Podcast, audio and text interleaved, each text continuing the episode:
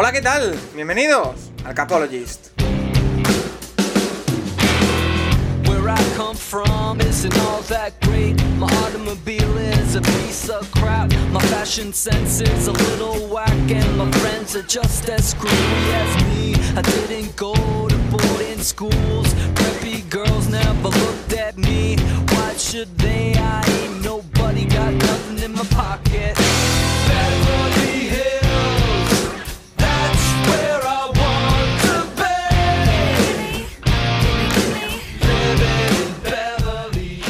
Bienvenidos una semana más al Capologist, tu podcast sobre NFL más interactivo.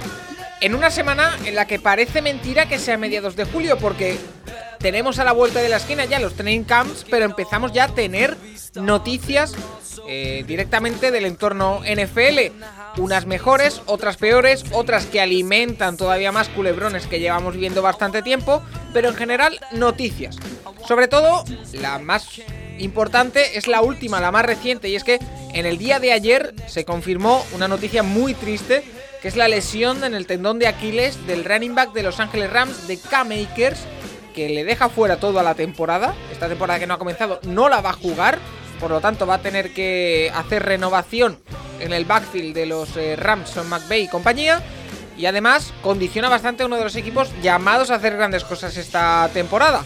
Otro equipo que está llamado a hacer grandes cosas son los Green Bay Packers, que también han sido noticia por ese culebrón Aaron Rodgers. Y es que ha habido un nuevo capítulo, que Adam Schefter ha dado oficialidad oficiosa, si lo queremos llamar así, a esa posible oferta de la que ya se habló de los Packers, que habría convertido a Aaron Rodgers en el jugador mejor pagado de la NFL, pero Aaron Rodgers la rechazó. Así que no sé si cambiará eso mucho el panorama de, muchos sobre este tema. Además de eso, también tenemos, por supuesto, todas las preguntas que nos habéis hecho en arroba el que son muchísimas, de verdad. Esta semana son una auténtica barbaridad, son muchísimas preguntas y os lo agradecemos como, como siempre la respuesta que siempre nos dais. Ya lo publicamos en nuestras redes esta pasada semana que hemos llegado al número 6 del podcast eh, del ranking de podcast polideportivos de iVox, el número 287 en el eh, general y es un auténtico honor poder hacerlo gracias a, vosotros. Al final del eh, programa también tendremos como siempre a Juan Jiménez para con su sección de QB resolver todas las dudas, todas las preguntas, todas las cuestiones que tengáis con respecto a quarterbacks y ofensivas, pero no me voy a enrollar mucho más porque, como digo, tenemos muchos temas y muchas preguntas que contestar. Rafa Cervera, arroba Rafa Cervera 22 en Twitter, ¿qué tal? Pues excelentemente, Paco, y como decías, sorprendido por, por ese aluvión de preguntas que hemos recibido, estando en el mes de julio, ya se acerca el training camp, pero estando en el mes de julio es increíble la, la respuesta que estamos teniendo y le agradecemos mucho, sin lugar a dudas. Y también está con nosotros, como siempre, Nacho Cervera, arroba Nacho Cervera 6 en Twitter, ¿qué tal? Muy bien, por fin ya empieza a moverse esto. Ayer ya empezaron los training camps para rookies de cuatro equipos, Ravens, Bills, Jets, Jets y Buccaneers. Y bueno, ya a partir de, hoy, que es día 21, eh, se empie- empiezan a llegar ya los veteranos de los dos equipos que van a jugar el Hall of Fame, tanto Cowboys como, como Steelers. El resto de equipos, pues esta semana recibirán a los rookies y la semana que viene a los veteranos. Y bueno, pues empieza ya todo. Eh, también empezará el lado negativo de las lesiones, como ya comentamos la semana pasada, pero bueno, eh, semana que ya empieza a haber noticias, eh, una pena lo- una pena terrible lo de que ahora lo comentaremos. Y bueno, queda lejos ya porque fue justo el mismo día que grabamos, pero lo de Sherman también es, la verdad es que es una, no sé, a mí me quedó muy mal cuerpo al verlo. Y, y bueno, me recordó mucho la peli de, de- de Will Smith, de, De de Concussion, Concussion. sí. Ahí, no sé, yo, yo creo que si la escena aquella de, del línea ofensivo de los Steelers que empieza a escuchar voces y coge la caravana y se acaba matando, la sustituyes por lo de Sherman cuadra perfectamente. La única diferencia es que Sherman cogió el coche y no se mató.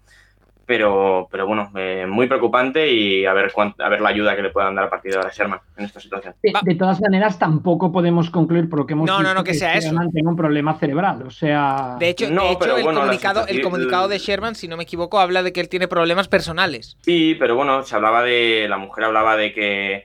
En la llamada habla de que le, le pide a la policía que no, que si vienen no le disparen, que, el ti- que él ha dicho que Sherman decía que si venían se iba a pelear con ellos, que hablaba de, de suicidarse, de bueno, eh, una situación que sí que, bueno, no sabemos seguro el caso, pero sí que de- da, a entender que puede ser, puede ser algo parecido a aquello. Bueno, Pero bueno, me- muy preocupante. Vamos por partes, porque como decimos hay mucha actualidad encima de la mesa y vamos a empezar por lo que hemos dicho, lo más reciente, que es una lesión muy desafortunada, no solo por el hecho de que siempre una lesión de un jugador no nos gusta, pero es que además es probablemente el que iba a ser el jugador clave de uno de los equipos llamados a hacer grandes cosas. Y es que se ha lesionado Cam Akers, el eh, running back de Los Ángeles Rams, que jugador de segundo año, que este año estaba llamado con la llegada de Matt Stafford a ser clave en ese backfield y que se ha roto el Aquiles a una semana de empezar el training camp. No le ha dado tiempo ni siquiera a empezar a entrenar con sus compañeros y ha sufrido esa lesión con la que se va a perder toda la temporada. Y Nacho, lo más preocupante para, para su interés y lo que más me llama la atención, ¿no va a cobrar? Sí, eh, es alucinante. El convenio que firmaron los jugadores el año pasado es terrible. Y claro, es una situación muy parecida a la que ocurrió con el línea ofensivo de, de los Broncos, con Jawan James, que claro, eh, él se ha lesionado eh, fuera de las instalaciones de un equipo NFL, entrenando por su cuenta. Entonces, él va a entrar en una lista que se llama Non-Football Injury, que parece que es un poco absurdo. Es un poco absurdo la terminología, pero se considera que es así, es una Non-Football Injury, y por lo tanto, eh, Cam Akers no cobra el, no va a cobrar el salario base correspondiente a, a 2021, que era cercano a los Que- que 900 mil dólares. Nacho, perdóname, ¿acababa de renovar K-Makers? ¿O estaba cerca no, de bueno, es, renovar? es rookie de segundo, es, bueno, rookie- fue rookie el año pasado. Vale, no, es que me sonaba Sí, que... Era el contrato rookie, Paco, era. Sí. Sí, pero no... Vale, vale. Y, eh, obvia, y, apart- y el tema sobre todo también es que como se va a pasar todo el año en, la NF en, en esta lista, la Non-Football Injury, eh, esta temporada no le cuenta como, como accrue seasons a la hora de, eh, para, eh, como jugador, él acabará el segundo año con una, una, una temporada completada, digamos, y por lo tanto, eh, cuando sea gente libre, no será gente libre eh, sin restricciones, sino que será gente libre restringido. Y obviamente eso le limita mucho las opciones de mercado. O sea, la verdad que es No, una y que, va, y que va a ganar mucho él. menos dinero. ¿Eh? Va a ganar mucho menos dinero. es- si le podrán poner un tender de la ronda que sea y pagarle pues lo que, lo que equivalga al tender en esa época, pero seguramente será menor a lo que un, si el K-Makers que esperamos que esperábamos que jugase podría recibir en un contrato. Así que es una pena terrible y a los Rams les deja en una, situación en el puesto de running back bastante complicada. Mira, hemos recibido preguntas varias de Zapata, de Ramón Deza, de Daniel Aceituno, de nuestro amigo David Cont, de Serpico y. La tendencia es siempre la misma. La tendencia es, ¿siguen los Rams siendo favoritos? Y la otra es, sí, eh, ¿cómo lo van a sustituir? Porque está Darren Henderson, se habla de una posible vuelta, aunque lo tenía prácticamente hecho, no sé si firmado, con Baltimore Todd Garley. Eh, Rafa, es un palo muy duro para un equipo que lo habíamos dicho aquí, estaba llamado a ser grande esta temporada con la llegada de Matt Stafford, que no, o sea, no se acaba la temporada de los Rams aquí, pero el golpe es duro. Sí, hacia el final de la campaña pasada vimos la relevancia que podía tener K-Makers en este sistema. Y, sí, como dices, esto es muy duro y es curioso, pero cuando mejor le han ido las cosas a McVay es cuando tenía ese running back fiable en Gurley, antes de cuando estaba sano. Y ahora sí que es un golpe muy duro porque aunque lo pueda sustituir, va a tener que hacer encaje de bolillo, va a tener que utilizar a varios corredores y yo creo que ella se va un poco del, uh, del sueño, por así decirlo, que tenía McVeigh para, para este ataque. Además, una lesión, sé yo, yo el, tendón de Aquiles suele darse a mayor edad, a mayor eh, desgaste, ¿no? O sea que tam también es, es, muy sorprendente. Eh, eh, Nacho, lo que decimos, Darrell Henderson pasa ahora mismo a ser el titular, podría mover algún jugador, por ejemplo, en la agencia libre está Adrian Peterson, no hay ningún jugador top de no, claro que, no. que pueda llegar al puesto de running back. El palo, como digo, reitero, es que cuando he, cuando he leído la noticia, lo primero que se me ha venido a la cabeza ha sido adiós los Rams, que no va a ser así, pero no, al final... el palo es duro. Bueno, al final es, es, es, un running back, es la posición, digamos, más sustituible, digamos, de la liga, pero sí es verdad que los Rams llegaban a la liga, a la temporada con un running back uno muy decidido. Cam Akers eh, acabó muy bien la temporada, sí que empezó muy flojo, o sea, si ves las yardas, hizo 625, que no pueden, pueden parecer no muchas, pero a mitad de temporada llevaba solo 113, así que la segunda parte de temporada es muy buena, los dos últimos meses que hizo son muy buenos, en, el partido playoff fue uno de los motivos para ganarle a Seattle, por ejemplo, y, y claro, eh, Dar, eh, Darrell Henderson, los dos años que lleva la NFL, ha demostrado que como running back uno se queda muy, muy, muy corto. y claro, eh, ves lo que tienen de más, lo demás en el roster y Jake Funk creo que es un rookie de sexta o séptima ronda de este año. Tienen un par de undrafted de, años anteriores, pero ninguno es una garantía de nada. Entonces, eh, bueno, eh, realmente el planteamiento de los Rams este año, viendo el roster, es que prácticamente no han tocado nada. Realmente el, roster ofensivo, el, la gran, el gran cambio con respecto años, al, año, al año anterior, para que no viéramos esos partidos en los que a veces estaban y a veces no, era el fichaje obviamente de Stafford cambiándolo por Jared Goff y que viéramos durante toda la temporada el K-Makers que acabó la temporada en 2020. Entonces, eh, una de las patas se les cae. Y bueno, veremos. Eh, es, una, bueno, es una lesión dura. Eh, running backs disponibles sí que hay uno, sí que hay algunos, pero bueno, eh, Adrian Peterson Bell, ha, estado. Le'Veon Bell también anda por ahí. Claro, el, Bell, el tema principal es el carácter, si, si van a poder encajar, si quieren poder encajar un carácter así en el vestuario. Pero bueno, Adrian Peterson ha coincidido con Stafford últimamente. Eh, Todd Garley ya ha estado allí, no salió muy, no para, para el sistema, ¿no? No sé, eh, Todd Garley estuvo allí, no salió muy contento cuando lo cortaron, así que no sé. Eh, también estaba Frank Gore, obviamente. Mira, que mira, mira que, mira que K-Makers, realmente, como tú has dicho por números, no es ningún running back estrella de la liga. Pero, todos, los nombres, todos los nombres que estás diciendo se me quedan muy cortos para los Rams, ¿eh? muy cortos, pero claro, bueno, que el tema es eso, que la segunda parte de temporada fue un buen running, fue un buen running back. Eh, y se, se planteaba eh, que este año iba, iba a coger mejor, más el rol de principal, pero bueno, y que, eh, es una lesión complicada. Y, aquí corrígeme, pero que se olviden de traspasar, por, o sea, los Rams no tienen nada para traspasar por un running back.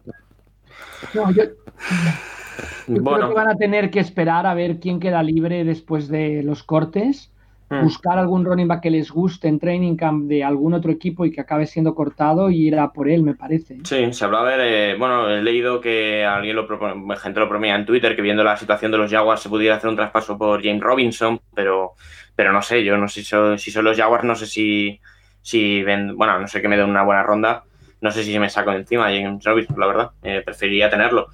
Así que veremos, eh, bueno, eh, los Rams es una división en la que a lo mejor yo de entrada ponía a los Rams un peldaño por encima y ahora se bueno, caen. Veremos, bueno, veremos cómo solucionan este tema. Eh, es una división en la que cualquiera puede quedar último y, va a ser detalles. El año pasado San Francisco fue por las lesiones, también sobre todo por las lesiones y veremos este año. Eh, de momento esto es un palo duro. Es el primer titular que cae aquí en esta división. Vale, eh, otro movimiento que también se ha dado esta semana, Rafa. El tema Aaron Rodgers da una nueva vuelta de tuerca y no voy a extenderlo mucho más. La noticia es, Adam Schefter confirmaba que había habido una oferta de los Packers este mismo verano para ampliar dos años más el contrato de Rodgers.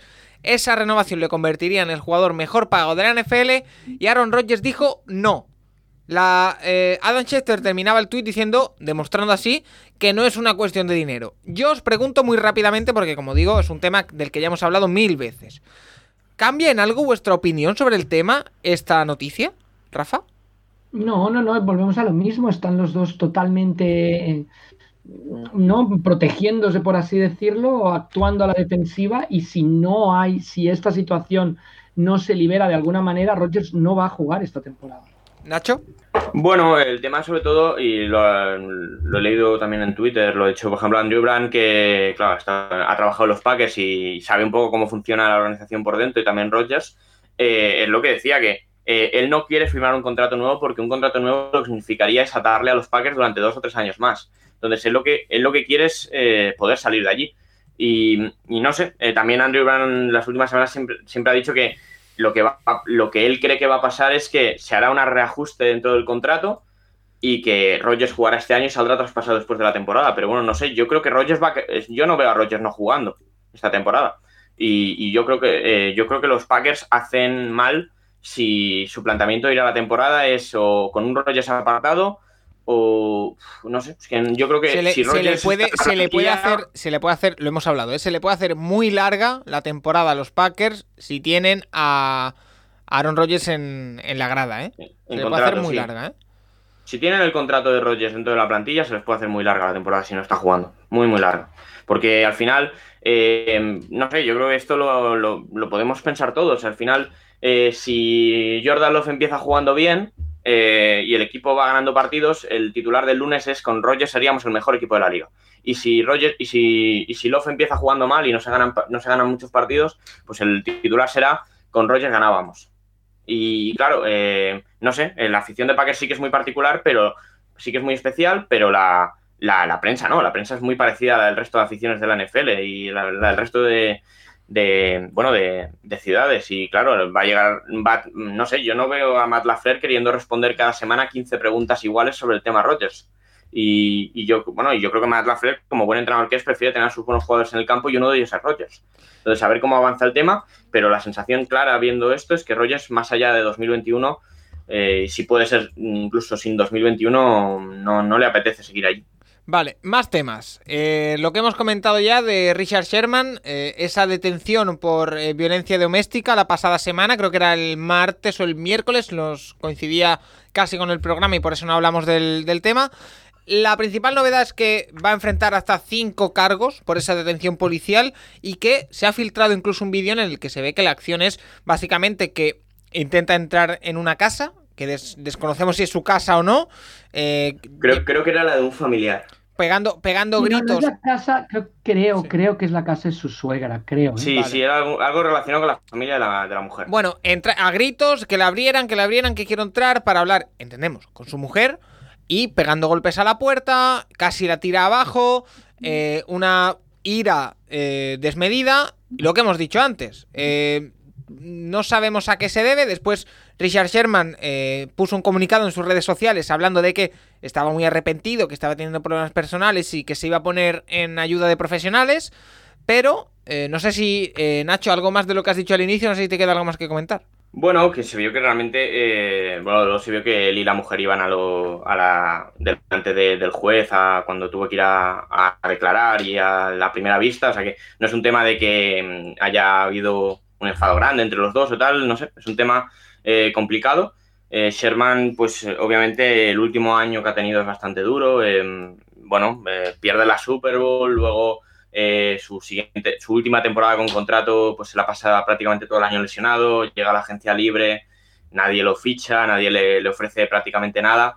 Y bueno, pues ha sido un poco duro hasta ahora este y que año. Estoy seguro, y... y que estoy seguro, Nacho, de que tiene que ser algo también no relacionado con el fútbol americano. Quiero decir, no me creo, o sea, puede ser, pero no me creo que sea porque nadie le ficha a la agencia libre. O sea, no, pero bueno, sí que puede haber entrado en... En una dinámica. Final, él, él, sí, él lleva 10 años siendo una estrella y bueno, pues también hay unos temas, eh, sí, también puede ser que haya algún tema extradeportivo, algún tema familiar, pero bueno, sí es verdad que hay jugadores a los que les cuesta a veces aceptar el hecho de dejar de ser, eh, bueno, extraordinarios en lo suyo. Y bueno, pues eh, veremos qué pasa con Sherman. Que, además, lo que más extraña es que es un jugador del que siempre se ha hablado de su buena cabeza, de su sí, inteligencia. Bueno, es, uno de los, es uno de los principales. Y que, por ejemplo, el, el, del, del, sindicato. Y que el último ejemplo es que su contrato con San Francisco 49ers lo negocia y lo firma él. Es decir, no tiene bueno, agente ninguno. Entonces... Bueno, es que siempre eh, hay que tener en cuenta, Sherman siempre es bueno, siempre ha sido un bocazas, eh, pero muchos cornerbacks lo son, en, la, en, el campo pues siempre ha gustado presumir y demás, pero hay que recordar que eh, Sherman estudió en Stanford, Sherman de tonto no tiene un pelo. Y bueno, en la NFL siempre ha sido un bastante activo, eh, bastante de los principales jugadores, tanto en el convenio, a la hora de algunas protestas, hacerse su propio contrato. Y bueno, pues eh, veremos. A mí, eh, si, si, está relacionado con el CT, con el, bueno, con, con el CTE. Que no lo sabemos. Es, es, peligroso, la verdad, la situación, porque al final las, da la sensación de que si tu, si tu carrera se alarga, eh, tienes un riesgo muy, muy, muy, muy alto de acabar con unos problemas de estos. Entonces, Mira, eh, veremos. Precisamente por yo, esto. Yo creo que la, sí. la duda tampoco se trata, no sé, no somos médicos, pero no, no, no, no, no, no, lo sabemos. Esclarecer qué es lo que ocurrió esa noche, o sea, por qué tenía ese comportamiento. Claro. Eh, NFL Adicto nos dice, al hilo de la detención de Sherman, ¿cómo es posible que suelan ser noticia jugadores de NFL por altercados y no de otros deportes? ¿O es que se tapan los altercados de los futbolistas en Europa? Más que nada por estadística, habrá más de un altercado por aquí, ya sea en básquet o en otro deporte, y no sé si será por estar bajo el foco mediático casi medio año en relajación o directamente una inteligencia suficiente. Aquí no estoy en, eh, de acuerdo, porque altercados de futbolistas en Europa también salen. El último que recuerdo, Nacho, es el de Maguire, el jugador del, del United que, bueno, lo detuvieron en Grecia y casi provoca irse a la cárcel. Pero eh, sí que es verdad que eso de estar, lo hemos hablado muchas veces, estar seis meses eh, de off-season, pues tienen más tiempo libre. Sí, sí, sí, el tema principal es eso, que la off-season del fútbol americano es mucho más larga que en cualquier otro deporte. Y sí, bueno, sí que puede ser que haya algún tipo que la prensa aquí en Europa o tal pueda tapar algunas situaciones que puedan pasar en verano bueno, sí, en, o en pretemporada, pero sí es verdad que el tema principal es eso, el tiempo, el tiempo que tienen. Es decir, un, un equipo que, que, no entre en playoff está sin está de vacaciones, digamos, o sin, sin, estar, sin estar en training como en temporada desde la primera semana de enero hasta la semana que viene. Son más de, son casi siete meses y, y es mucho tiempo. Y son, la mayoría de jugadores son muy jóvenes y bueno, pues al final pasan cosas. Eh, es lo normal. Y, bueno, pues habrá que ver. Eh, no sé, es que al final, por ejemplo, los de la NBA realmente es que eh, la, la, las finales, pues, bueno, acaban a, ahora acaban en julio, pero antes acaban en junio. Eh, realmente vuelven con los equipos en septiembre. La mayoría de años tienen torneo de verano. Entonces, no hay una off-season como tal para relajarse. En cambio, en fútbol americano es muy larga. Vale, y Rafa, otra pregunta. En la, en la, NFL tienes casi 60 jugadores, una plantilla, en la NBA claro. 15. O sea que Sí, también Claro, claro, claro. la posibilidad es mucho más grande y no se trata de dar nombres, pero en el fútbol ha habido varios casos Sí, en Europa sí, sí, sí, que sí, luego se han Tapado. Digamos que no se les ha dado la publicidad que se le ha dado a lo de Shep. Eh, José Mari nos dice, Rafa, ¿qué jugador que iba para estrella eh, se quedó en nada por su mala cabeza o su mala vida? ¿Te, te sale alguno así rápido? Sí, sí, yo tengo dos apuntados, si quieres, eh, Sí. sobre todo dos corebacks. Eh, uno, número 4 en el draft de 1982, Art Schlichter, que salió de Ohio State, lo draftearon los Colts, tuvo muchos problemas, sobre todo con apuestas, y al final tiró la carrera por la borda. Y obviamente Ryan Leaf, el segundo del draft del 98, había la duda, Leaf o Peyton Manning, al final los Colts acertaron. Peyton Manning primero y Leaf ah, se diluyó totalmente, muchos problemas también de consumo de, mm, de, de medicamentos, etcétera. Últimamente estaba comentando partidos y otra vez ha vuelto a, a recaer una pena, pero yo me salen esos dos nombres. La lista podría ser mucho más amplia, pero digamos dos corebacks elegidos entre el 2 y el 4 del draft me parece que son ah, una referencia importante. Vale, eh, más preguntas. Eh, pasamos ya a la categoría de fuera de actualidad, pero también tiene que estar relacionado con la actualidad algunas de ellas, porque por ejemplo, Bruce Football nos pregunta, eh, ¿cómo veríais que el fútbol americano entrara en los Juegos Olímpicos? Ahora que tenemos de actualidad los Juegos Olímpicos de Tokio, a ver si se celebran o no, porque las noticias están ahí de que se pueden cancelar de última hora, pero... Esperemos que sí. Eh, yo creo que no tendría sentido. Básicamente porque es un deporte en el que al máximo nivel solo se juega en Estados Unidos. Porque lo- lo- en Canadá no es máximo nivel. Y sería algo, bueno, para ver quién queda segundo y un poco como el baloncesto, Y- pero más llevado al extremo todavía. ¿Y, y quién jugaría? De, Estados Unidos, ¿quién jugaría? El que Realmente, quisiera porque... ganaría porque los ju- igual. No, pero o sea, ganarían seguro, pero ¿quién jugaría? Porque realmente los jugadores de la NFL no van a, no van a, no van a dejar de ir al training camp por irse a los Juegos Olímpicos y los de college tampoco, que empieza la temporada en un mes. Eh, Jugarían, no- jugarían no. los de las ligas europeas, quizá. Pues entonces sí que habría competición. No, ¿Sí? ¿Tú realmente crees? no. No, no, que va, que va. Los jugadores, al final en Europa los jugadores, la mayoría de los jugadores principales también son americanos, los dominantes. Pero bueno, eh, no sé, no, yo no tiene sentido. También, por ejemplo, muchas veces he hablado del pádel, pero es que el pádel solo realmente, si te miras un ra- los rankings principales, son España y Argentina, Españoles y argentinos todos. Hay un brasileño también, juega bastante bien, pero, pero realmente es un deporte en el que juegan dos o tres países y no, no tiene mucho sentido meterlo en los Juegos Olímpicos. Eh, Rafa, ¿algo que añadir? No, no, ni- ningún sentido. Además, el fútbol americano no es un deporte de selecciones. El fútbol americano es un deporte en el que se reúne una serie de gente y va trabajando con el tiempo para Necesita mucha preparación, claro. perfeccionar lo que hace y necesita mucho tiempo de preparación. Montar una selección ahí corriendo como puedes, eh, no es. El fútbol americano no es un deporte para, para hacer selecciones, es un deporte en el que compitan equipos que, puedan desarrollar eh, su juego y que se sepan todas las jugadas. Imagínate si cuesta a los de la NFL memorizar jugadas de un día para otro una convocatoria, sería es, es impensable. Vale, eh, Charlie Solano nos dice, he leído que hay dos equipos de la NFL que no superan el 50% de jugadores vacunados y otro par que lo superan por muy muy poco. Esto perjudicará mucho a los equipos con, bajo porcentaje de vacunados, ¿no? Yo pensaba que solo las superestrellas iban a poder elegir, pero hay muchos más que se niegan. Eh, Nacho, esto eh, creo que lo hablaste con el tema de Cole Beasley, eh, que iba a tener que tener si no se vacunaba, porque tenía las dudas el jugador de Buffalo Bills, iba a tener un protocolo totalmente distinto al resto del equipo y que eso le iba a perjudicar. Pero cuando estamos 50-50 en un equipo, ¿cómo funciona? Pues es muy curioso, porque claro, en principio los jugadores no vacunados iban a estar como apartados, pero claro, no puedes tener apartado a, a, 30, a 25 o 30 tíos de, de, 25 o 30 maneras diferentes. Vas a tener dos dinámicas diferentes. No sé, eh, los dos equipos de los que se hablaban eran Washington y Indianapolis Colts. Entonces, a ver, eh, yo por ejemplo, eh, te digo que leyendo la prensa de Seattle, lo demás, cada vez que me ha hecho una, una rueda de prensa Carroll, ha sido muy, incluso llegando a ser pesado con el tema de la vacunación, que era que los entrenadores están todos vacunados, que el objetivo era llegar con el 100% de vacunados al equipo, que había montado una carpa de vacunación en, las mismas instalaciones del equipo para que todos los jugadores se vacunasen en los OTAs y demás.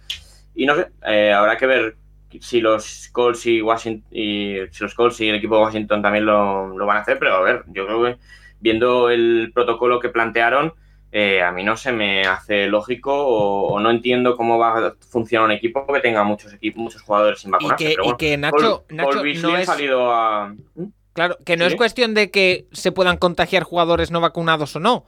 Es cuestión de que no van a poder trabajar juntos. Eh, eh, jugadores vacunados y no.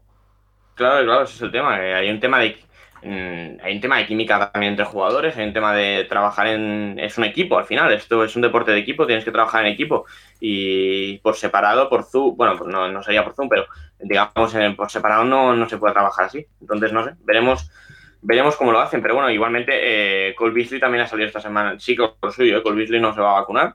Eh, salió unos comentarios de un exjugador también a decir que, que si no te vacunabas no, no estabas intentando ir a por todas, que no sé qué, bueno, pero, pero bueno, y salió Beasley a responder y no sé, veremos cómo trabajan, ¿eh? pero, pero bueno, va a, ser una, va a ser una pretemporada interesante en este sentido. Otro tema más a tener en cuenta de cara a los training camps que empiezan en breve, o sea que hay muchas cosas que ver y sin querer ya casi nos estamos metiendo en la temporada de nuevo. Hablábamos de una off-season larga, de que íbamos a hacer programa cada semana. Es que ya estamos en la temporada casi. Em, Pedro Nieto nos pregunta: Hola amigos, ¿cuáles son las mejores historias de jugadores undrafted que conocéis? A mí se me ocurren las de Tony Romo y Adam Thielen. Eh, Rafa, recurro a ti porque de la época moderna, esos dos nombres son los que más me vienen a la cabeza, pero no sé si históricamente hay más. Yo tengo algunos más. Bueno, bueno, como quieras, si quieres empezar. No, no, dale, dale, tú, dale tú. Mira, yo voy a destacar cinco y además toco todas las posiciones eh, de las que tocan el balón de las que, o las que anotan en ataque. Em, empezando, la, la, gran historia, se la van a hacer una película y todo, Kurt Warner, MVP de la Super Bowl, eh, como historia, trabajaba en un supermercado en Iowa, le llamó a Luganville, se lo llevaron, primero se fue a la, a la, liga indoor, después vino a Europa, triunfó en los Amsterdam Admirals, se lesiona Trent Green, es la, la historia perfecta, ¿no? La, la, de Kurt Warner. También me gustaría destacar a Wes Welker, cinco Pro Bowls, receptor icónico en la, en la gran temporada de Tom Brady que acaba con la derrota frente a los Giants en la Super Bowl, un jugador que, que en high school era kicker, punter, coreback y todo, y wide receiver, y que me parece una historia fantástica. Antonio Gates, el gran ocho veces Pro Bowl, excelente jugador de baloncesto que acaba triunfando en el fútbol americano. Em, Adam Vinatieri, el gran chutador, ¿no? Oh. clutch en la Super Bowl, ya hablamos de él una vez. Y también me gustaría destacar a Chris Holmes, que únicamente hizo tres Pro Bowls, pero que a inicios de este siglo en el backfield de los Chiefs eh, como running back. Eh, vamos, eh, tuvo temporadas tremendas con, el equipo de Kansas City. Nacho. Sí, pues por añadir tres nombres más interesantes, Jeff, Jeff, Saturday, el mítico center de Peyton Manning durante toda su carrera, fue undrafted y luego fue un montón de años center de los Colts y se retiró los Packers. también Jason Peters, el que ha sido left tackle de, de, Buffalo y sobre todo los últimos años de Filadelfia, también que ha estado jugando hasta el último año. Eh, fue fan drafted, salió de la universidad como un Tyren y en la NFL lo reconvirtieron al tackle, un poco parecido a lo de Villanueva. Villanova también, por ejemplo, fan drafted. No, no es tan mítico como estos, pero también lo fue. Y, luego por añadir también Michael, Michael Bennett, el pass rusher de, pues que supongo que la gente no lo recuerda más por Seattle, que fue undrafted, eh, no hizo la pretemporada el primer año, luego, bueno, pues tuvo que ir ganándose la carrera, pero al final ha tenido una carrera bastante interesante. Oye, y hablando de esto y de todo un poco, eh, ¿qué opináis, Rafa? Sobre todo tú que lo tienes muy de cerca y que lo has conocido. Eh, la historia de Kurt Warner da para una buena película. Ya aviso de que le va a interpretar Zachary Levy, que no le conozco, pero sí que tiene cierto parecido con Kurt Warner. Pero eh, has hablado un poco de su historia, pero ¿da para una película? No, da para un peliculón. Depende cómo lo enfoquen, vamos, siete Óscares. El, nombre, el nombre de la película es Historia de un Underdog. Entonces creo que va a ir un poco por. También es, muy. No, no la vamos a explicar ahora porque yo creo que no. O sea, que no, que la gente vea la película o que lea la, historia de Kurt Warner, pero la mujer con la que se casa, madre soltera y tal, es que también tiene una historia humana espectacular, Kurt Warner. ¿eh? O sea, no, no es solo la parte deportiva, sino también la parte humana. Eh, ganó el concurso este, no sé si ganó o llegó a la final del concurso de baile, ¿no? Que baila el, bailan las estrellas, no sé cómo se llamaba aquí, ¿no? Tampoco lo vi, es como los Simpson, tampoco lo vi, pero sé que, él, eh, bueno, participó y creo que hasta ganaron el concurso en, en, Estados Unidos, él y su mujer. O sea, es, una historia de que se te ponen los pelos de punta, de verdad, y, sobre todo por la calidad humana de Kurt Warner, que yo creo que estas historias, la parte deportiva puede ser muy buena, pero si después rascas y no hay, no hay mucho, eh, pues eh, pierde el, atractivo y Kurt Warner es una persona humanamente muy, muy atractiva. Oye, eh, yo me sorprendí, pero me acabas de vender la película, tengo muchas ganas de verla, Nacho. Es que Paco, solo el hecho de pensar que un, un jugador que estaba en Europa, estaba en Ámsterdam jugando y que a los 12 meses era MVP de la NFL y, campeón del anillo, se vende sola la eh, historia. Es que realmente no, no, hay una no hay una aparición tan tan tan tan heavy. O sea, sí está lo de Brady, que también gana el anillo el primer año, pero Brady ya había estado el año anterior en la NFL, era un jugador, era un jugador suplente, obviamente, había salido muy atrás en el draft, pero es que Warner era directamente undrafted, eh, había pasado, había hecho una pretemporada en Green Bay, se había ido a los Iowa Barnstormers, un año en Amsterdam, o sea, las, las posibilidades de que Kurt Warner jugara en la NFL eran pocas y mira, pues eh, acabó siendo MVP el primer año que juega y, luego pues también pierde la Super Bowl con, con los Patriots justamente, con la de Brady, pero, pero bueno, la historia es increíble. Y luego todo el hecho de que se va a los Giants, le cogen a Eli Manning, tiene, acaba en Arizona eh, rebotado y los lleva a la Super Bowl otra vez. Eh, bueno, es una, es una historia. Vale, ¿estáis preparados para la y hay una sorpresa en el hijo de la mujer con la que se casa Kurt Warner de Brenna que no la explico, pero que es muy impactante. Pues todo el mundo a ver esa película. Em, ¿Estáis preparados para la pregunta de cada semana de nuestro querido fan FH34 Mariners? Porque esta semana se ha puesto más enigmático que nunca. Por supuesto que no, es la respuesta. vale, la pregunta es, hace una que la ha añadido al final y que la voy a lanzar la primera, y es que precisamente los Tampa Bay Buccaneers han estado estas, eh, ayer visitando la Casa Blanca con Joe Biden. Entonces, la pregunta es, ¿a cuántos presidentes ha saludado Tom Brady eh, en sus siete anillos? ¿Tenéis la respuesta? ¿O, las, ¿O, la podéis imaginar? Yo la sé. Eh, claro, hay un espacio de 10 años en medio. Claro. ¿Tres? Nacho dice tres, Rafa. digo, perdón, yo, yo digo cuatro, pero la pregunta es si no hay truco dentro de la pregunta. Es que. Que no los hubiera recibido Trump o alguna cosa Ese es el único truco que yo podría ver, porque presidentes son cuatro, seguro. Son George W. Bush, que estuvo de 2001 a 2009, Barack Obama, que estuvo de 2009 a 2017, Trump y ahora Biden. Cuatro, seguro. Lo que no, te, no sé, pero sabiendo que Brady es eh, pro-Trump, o era pro-Trump, eh, yo creo que sí fue. Entonces yo diría cuatro. no, no, y Belichick también, yo creo, creo que sí que Por tanto, cuatro. Vale, entonces, decía que se ponía muy enigmático porque nos preguntaba, si yo decidiese cambiar mis dos equipos actuales, ¿por cuáles creéis que los cambiaría? Y pone razonable la respuesta. Nacho, yo creo que aquí el que más conoce a nuestro querido fan FH34 Mariner eres tú. Así que, empiezas tú. Pues no tengo ni idea. Eh, por cierto, Brady, no fue, ¿eh? Brady, no fue a la de a la ah, de ah. a la de Trump, ¿eh? Ahí está, ahí está. ¿No fue a la de Trump? ahí está la pregunta. No, no, no, no, él no. Pregunta envenenada, Paco, como, era eh, Pues no sé, él... Él, él ahora mismo Steelers- es San Francisco y Pittsburgh, Él- ¿verdad? Él es de los Steelers, dice que también es de los 49ers. Entonces... Yo creo que por, pues, por simpatía, por simpatía con el equipo de béisbol o con la leyenda, no sé cuánto, se iría con, con Seattle. De Félix Hernández, sí. No sé, no sé, no sé. Sí, sí, Mm, como el 34 también lo llevó Fernando Valenzuela en los Dodgers con los Rams. Pues- Pero los Rams no, porque los Rams son, son rival de los 49ers. También los Seattle, entonces sería del otro equipo de Los Ángeles. los Chargers. Seattle, Sea- Seahawks y Chargers es Ah. la respuesta. Pues mira, ahí queda. Dice Paco, ya queda menos para que llegue a Gofto, eh, también la broma. ¿Y cuántos equipos creéis que llegarán a 10 victorias? Esta ya más eh, técnica y seria. Eh, equipos con más de 10 victorias. Ojo que hay Sí. 17 partidos, sé que yo Sí. en mi mente todavía sigo pensando que son 16. Te escuché el otro día con, hablando con, con Pepe haciendo la, la previa de Jacksonville. Sí, sí. Eh, ¿Cuántos equipos creéis que llegarán a 10 victorias? En torno a. Tiene que ser menos de la mitad. Eh, ¿10 equipos superarán las 10 victorias, Nacho? ¿Pueden andar por ahí? ¿10? ¿12? No lo sé. El último año en la americana fueron 8 y en la nacional 5. Así que fueron 13 equipos. No sé, ponte que haya. Yo voy a decir 14 este año. O tre- no, 13. Voy a decir que repite los mismos porque yo creo que en la americana hubo. Tal vez hubo demasiado. Yo creo que este año va a haber un poquito más de Como hay igualdad. un partido más, diré 14.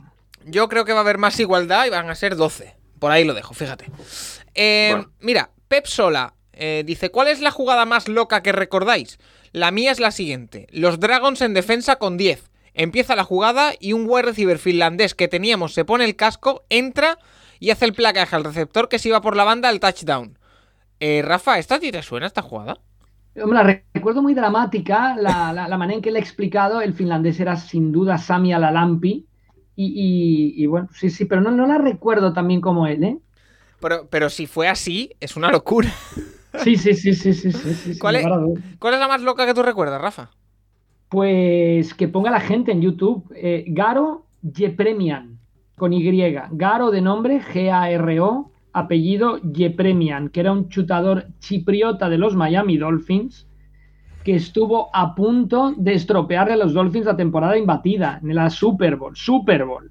Contra Washington, Super Bowl 7, temporada 1972. Los Dolphins ganaron 14-7, pero los 7 puntos conseguidos por los entonces Redskins fueron una jugada que Jepremian chuta un field goal, se lo bloquean, recupera la pelota, intenta lanzar un pase, la bola le sale para atrás, la golpea para adelante a manera de jugador eh, de voleibol o de rugby australiano, Bueno, bueno, bueno, bueno, bueno. de bueno, aire un miembro de Special Teams de Washington, Mike Bass, y la avanza hasta La, acabo de ver, Rafa. de los Dolphins. ¿eh? La acabo de. La, madre mía, o sea, la jugada es. O sea, es tremenda, ¿eh? es- es- el pase como le sale hacia atrás. Bueno, además al final apuntaron fumble, porque como se le va la pelota para atrás y luego No la pase, golpea, claro. o sea, en, en- en el li- en la estadística oficial eh, dice que es una recuperación de fumble el touchdown. Yo la jugada más loca que he visto ha sido en college. No recuerdo qué universidad es.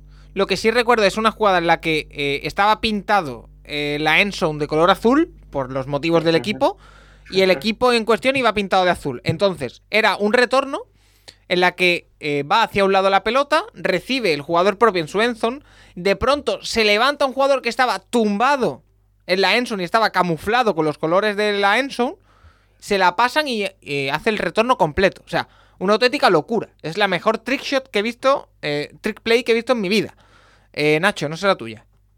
Yo voy a decir, el, eh, ya es mítico también, es de college, el retorno de, de a touchdown de, en, el, en el Alabama Auburn hace unos años, de, en el Iron Bowl, para ganar el partido, que chutan el field goal Alabama y, claro, no, no llega a meterlo, no llega por la distancia del kicker y en el retorno gana, la, gana el partido Auburn. Y no sé, es que realmente si te lo llevas a otros deportes es como si en un derby de Madrid, en el último minuto, el portero del Madrid o del Atleti marca un gol de cabeza en el córner. Algo así sería, realmente. Vale. Eh, mira, precisamente hablando de college, eh, Jordi Sánchez nos manda una petición o una pregunta. Eh, yo pregunté a Rafa el otro día, pero lo hago extensible para todos. ¿Dónde puedo encontrar las bowls de gol de 2016 enteras y retransmitidas por Rafa y Juan? En YouTube no las encuentro, gracias. ¿Algún o algunos links de todas las bowls? Eh, desafortunadamente, eh, esas bowls, Rafa, si no me corregirás, no están disponibles para el público en general. Eh, Esto lo sabes tú mejor que yo. Yo el otro, precisamente el otro día, hace un par de semanas, eh, como trabajo en, en la casa, eh, pude sacarle un extracto pequeñito, el último touchdown, para que Juan y Rafa lo tuviesen. No me dijeron nada, ¿eh? pero se me ocurrió y lo saqué. Se podría preguntar. No, eh, pero podemos hablar. Yo creo que, o sea, los, los derechos los tiene Gol Televisión. Y podríamos hablar, a ver si, si hay manera de, de liberarlos, ¿no? Al- Alguna Mira, forma si- de que Si la gente. Si la llegar gente a, los, a los oyentes del Capolo. Y yo creo que es una conversación que sería muy interesante tener. Hagamos lo siguiente. eh, todo aquel que esté interesado en que eso esté colgado en algún sitio con la retransmisión de Rafa y Juan, ¿eh? no el partido por sí, porque si no da un poco igual. El partido sí está. Eh, que nos lo haga llegar a nuestro Twitter y si vemos que hay mucha demanda, pues intentamos moverlo. A ver si. Si, si pone una encuesta de esas tan buenas que haces, ¿no? Y luego hasta hacemos una intrahistoria, Vale. como Eh, con los Simpsons. O, o mejor, mejor aún, Rafa.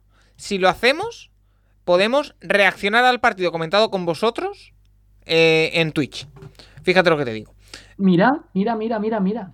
Eh, mira, eh, preguntas sobre equipos en concreto. Nos pregunta. Paco, que esto nos tardaremos un poco en la gestión, que ya iremos Sí, informando. sí, sí, también, claro, claro, claro.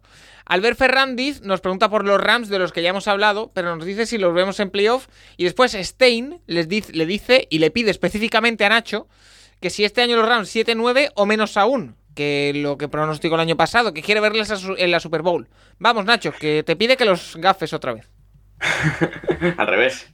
Que, que, que lo, claro, el año pasado yo los puse últimos de división y acabaron, bueno, no ganándola, pero sí. Por eso sí que los gafes de nuevo. Pues no lo sé, eh, a mí me parecían el equipo más completo de la división, pero bueno, es verdad que eh, a ver la, a ver la lesión esta. El tema de la división, ya lo hemos dicho, ya lo he dicho al principio, que creo, que creo que cualquiera puede quedar último.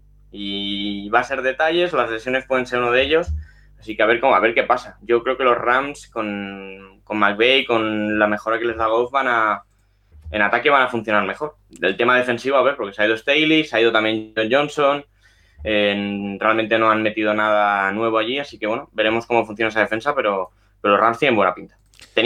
Sí, tienen buena pinta, tienen buena pinta. Vale, eh, más cosas. Eh, Marc Canovas nos dice: Buenas, felicidades por el podcast y el gran trabajo que hacéis. Gracias, eh, Marc. ¿Le veis opciones a los Jets para llegar a los eh, playoffs? ¿Y la dupla Zach Wilson-Corey Davis puede llegar a ser una de las mejores de la liga? Gracias. Eh, Rafa, el principal problema de los Jets, creo yo, aparte de que todavía son un equipo en construcción y eso es evidente, es que la americana va a estar muy cara este año.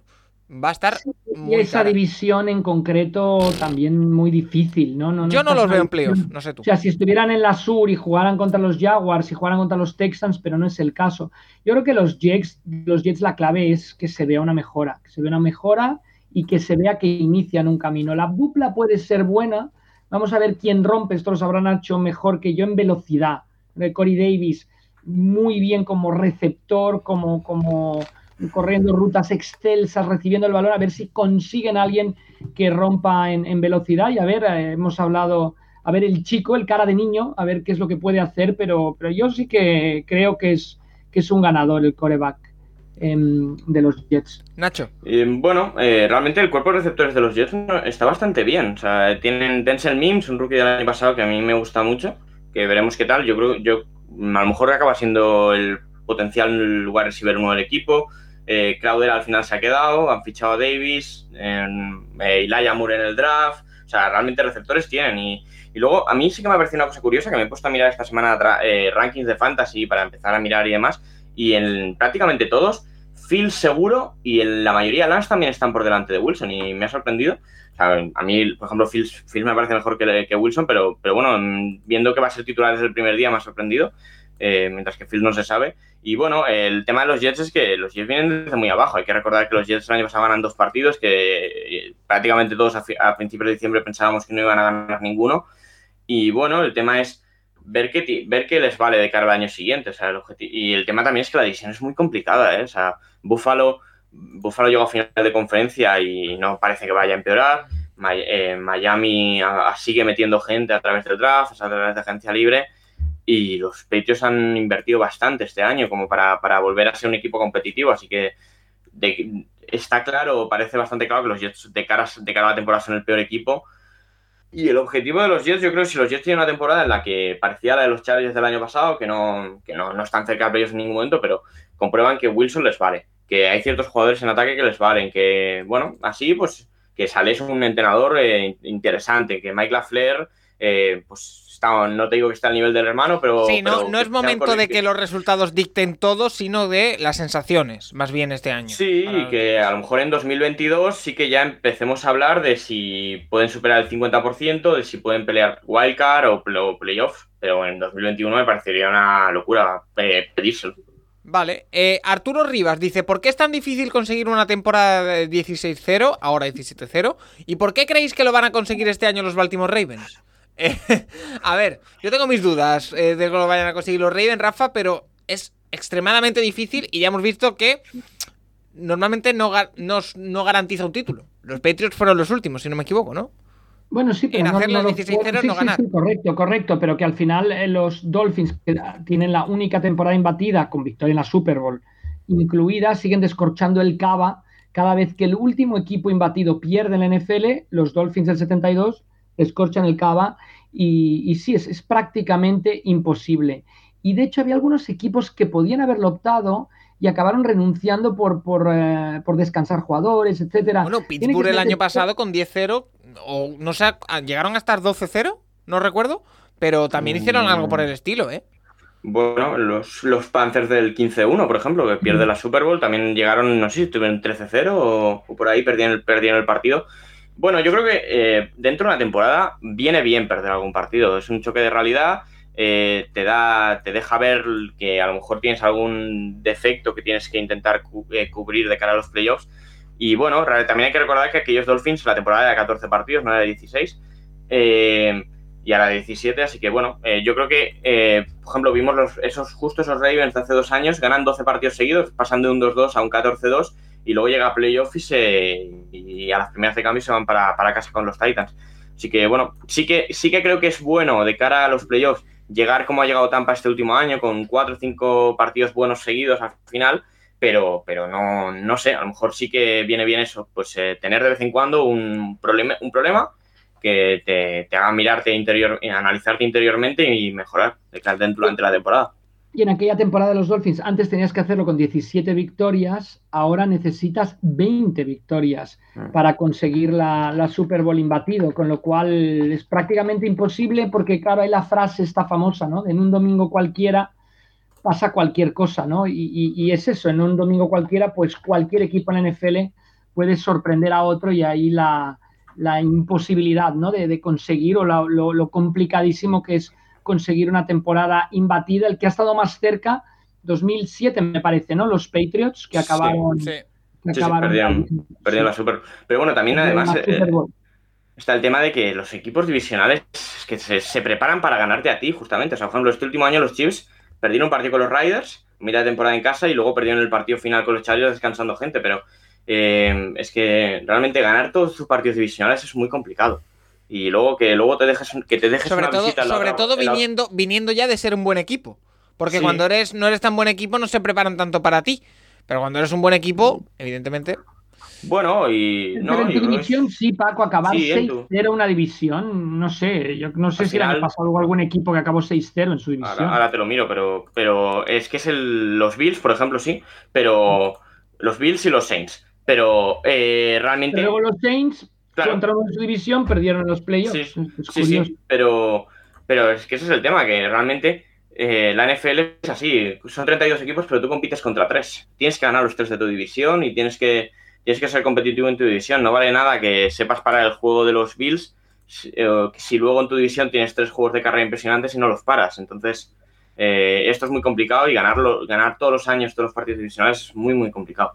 Vale, eh, más preguntas. Eh, mira, eh, de hecho, Vegas y Last Fumble coinciden en una misma temática, así que os lanzo las dos y me respondéis, sobre todo para ti, Rafa, primero. Dice Vegas, eh, cómo la NFL siempre busca métodos de expandir su marca y aquí en España se va muy en contra de que se quieran llevar partidos de fútbol fuera. ¿Cuál es la opinión de la afición cuando le quitan partidos en casa? Hablando de esa expansión, que esta misma semana la NFL ha confirmado que tiene planeado llevar pronto más partidos a, ojo, Sudamérica, Canadá y más eh, países europeos. Que ahí lo deja. Y Lars Fumble dice, ¿cómo se organizan los equipos para los partidos fuera de casa? ¿Viajan un día antes del partido o un par de días antes? Eh, y en el caso de viajar antes, ¿los rivales les dejan alguna instalación para que puedan entrenar? Eh, lo primero, Rafa, esa reacción de la afición, sobre todo, por ejemplo, la gente de Jacksonville a la que le quitan prácticamente un partido cada año, y sin prácticamente. Bueno, es que, pero todo eso ya está muy, muy arreglado, Paco, y muy, muy reglamentado. Eso es lo que se dice que se busca con el partido 17, es a la larga tener 8 en casa, 8 fuera y uno en terreno neutral.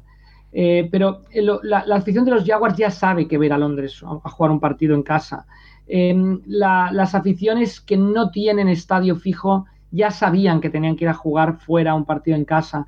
Al estar todo tan reglamentado no hay problemas yo me acuerdo cuando se planteó el tema de que si el Girona jugaba como local contra el Barça en Miami, entonces sí, ¿por, qué el Girona? ¿Por qué pierde un partido? ¿Cómo los compensas?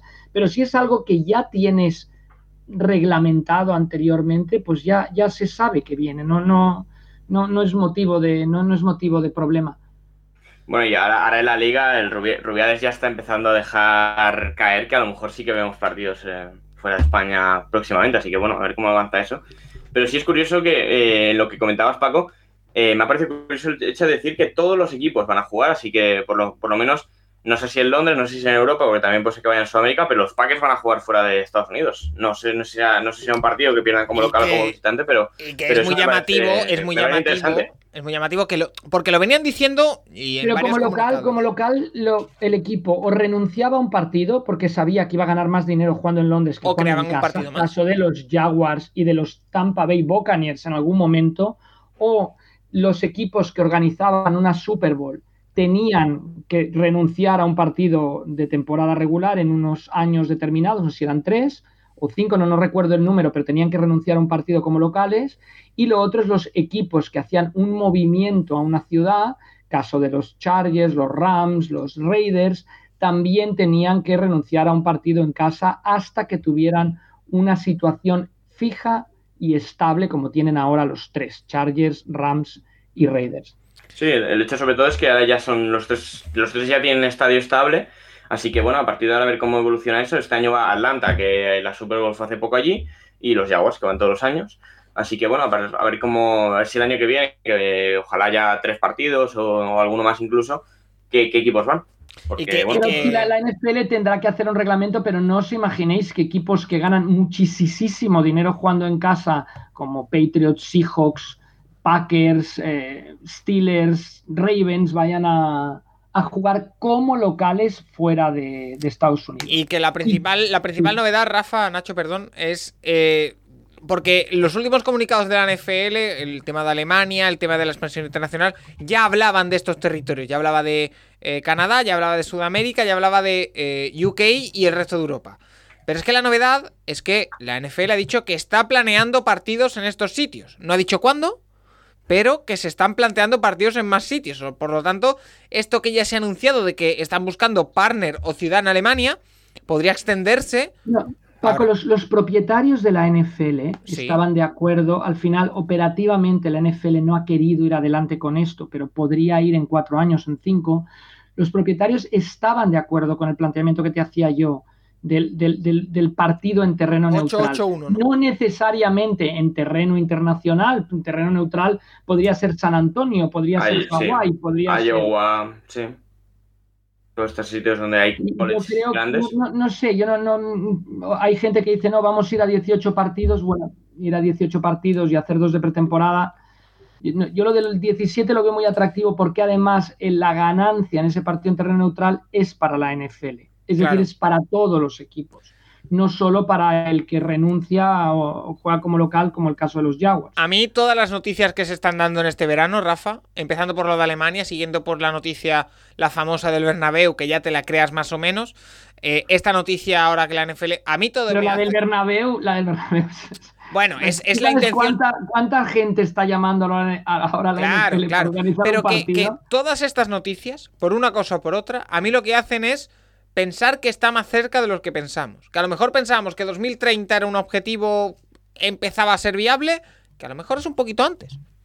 Por todos los movimientos que Y debería estarlo, si es que los precedentes son, o sea, el Major League Baseball fue a Londres y, arrasó. Es que es, que es, una, es una ganancia segura para la NFL organizar partidos fuera. O sea, el, el, interés que hay es desbordante. Tú juegas en España un partido de la NFL y llenas. Sí, sí, sí, seguro. Ya en Alemania, me atrevería a decir, juegas tres y llenas.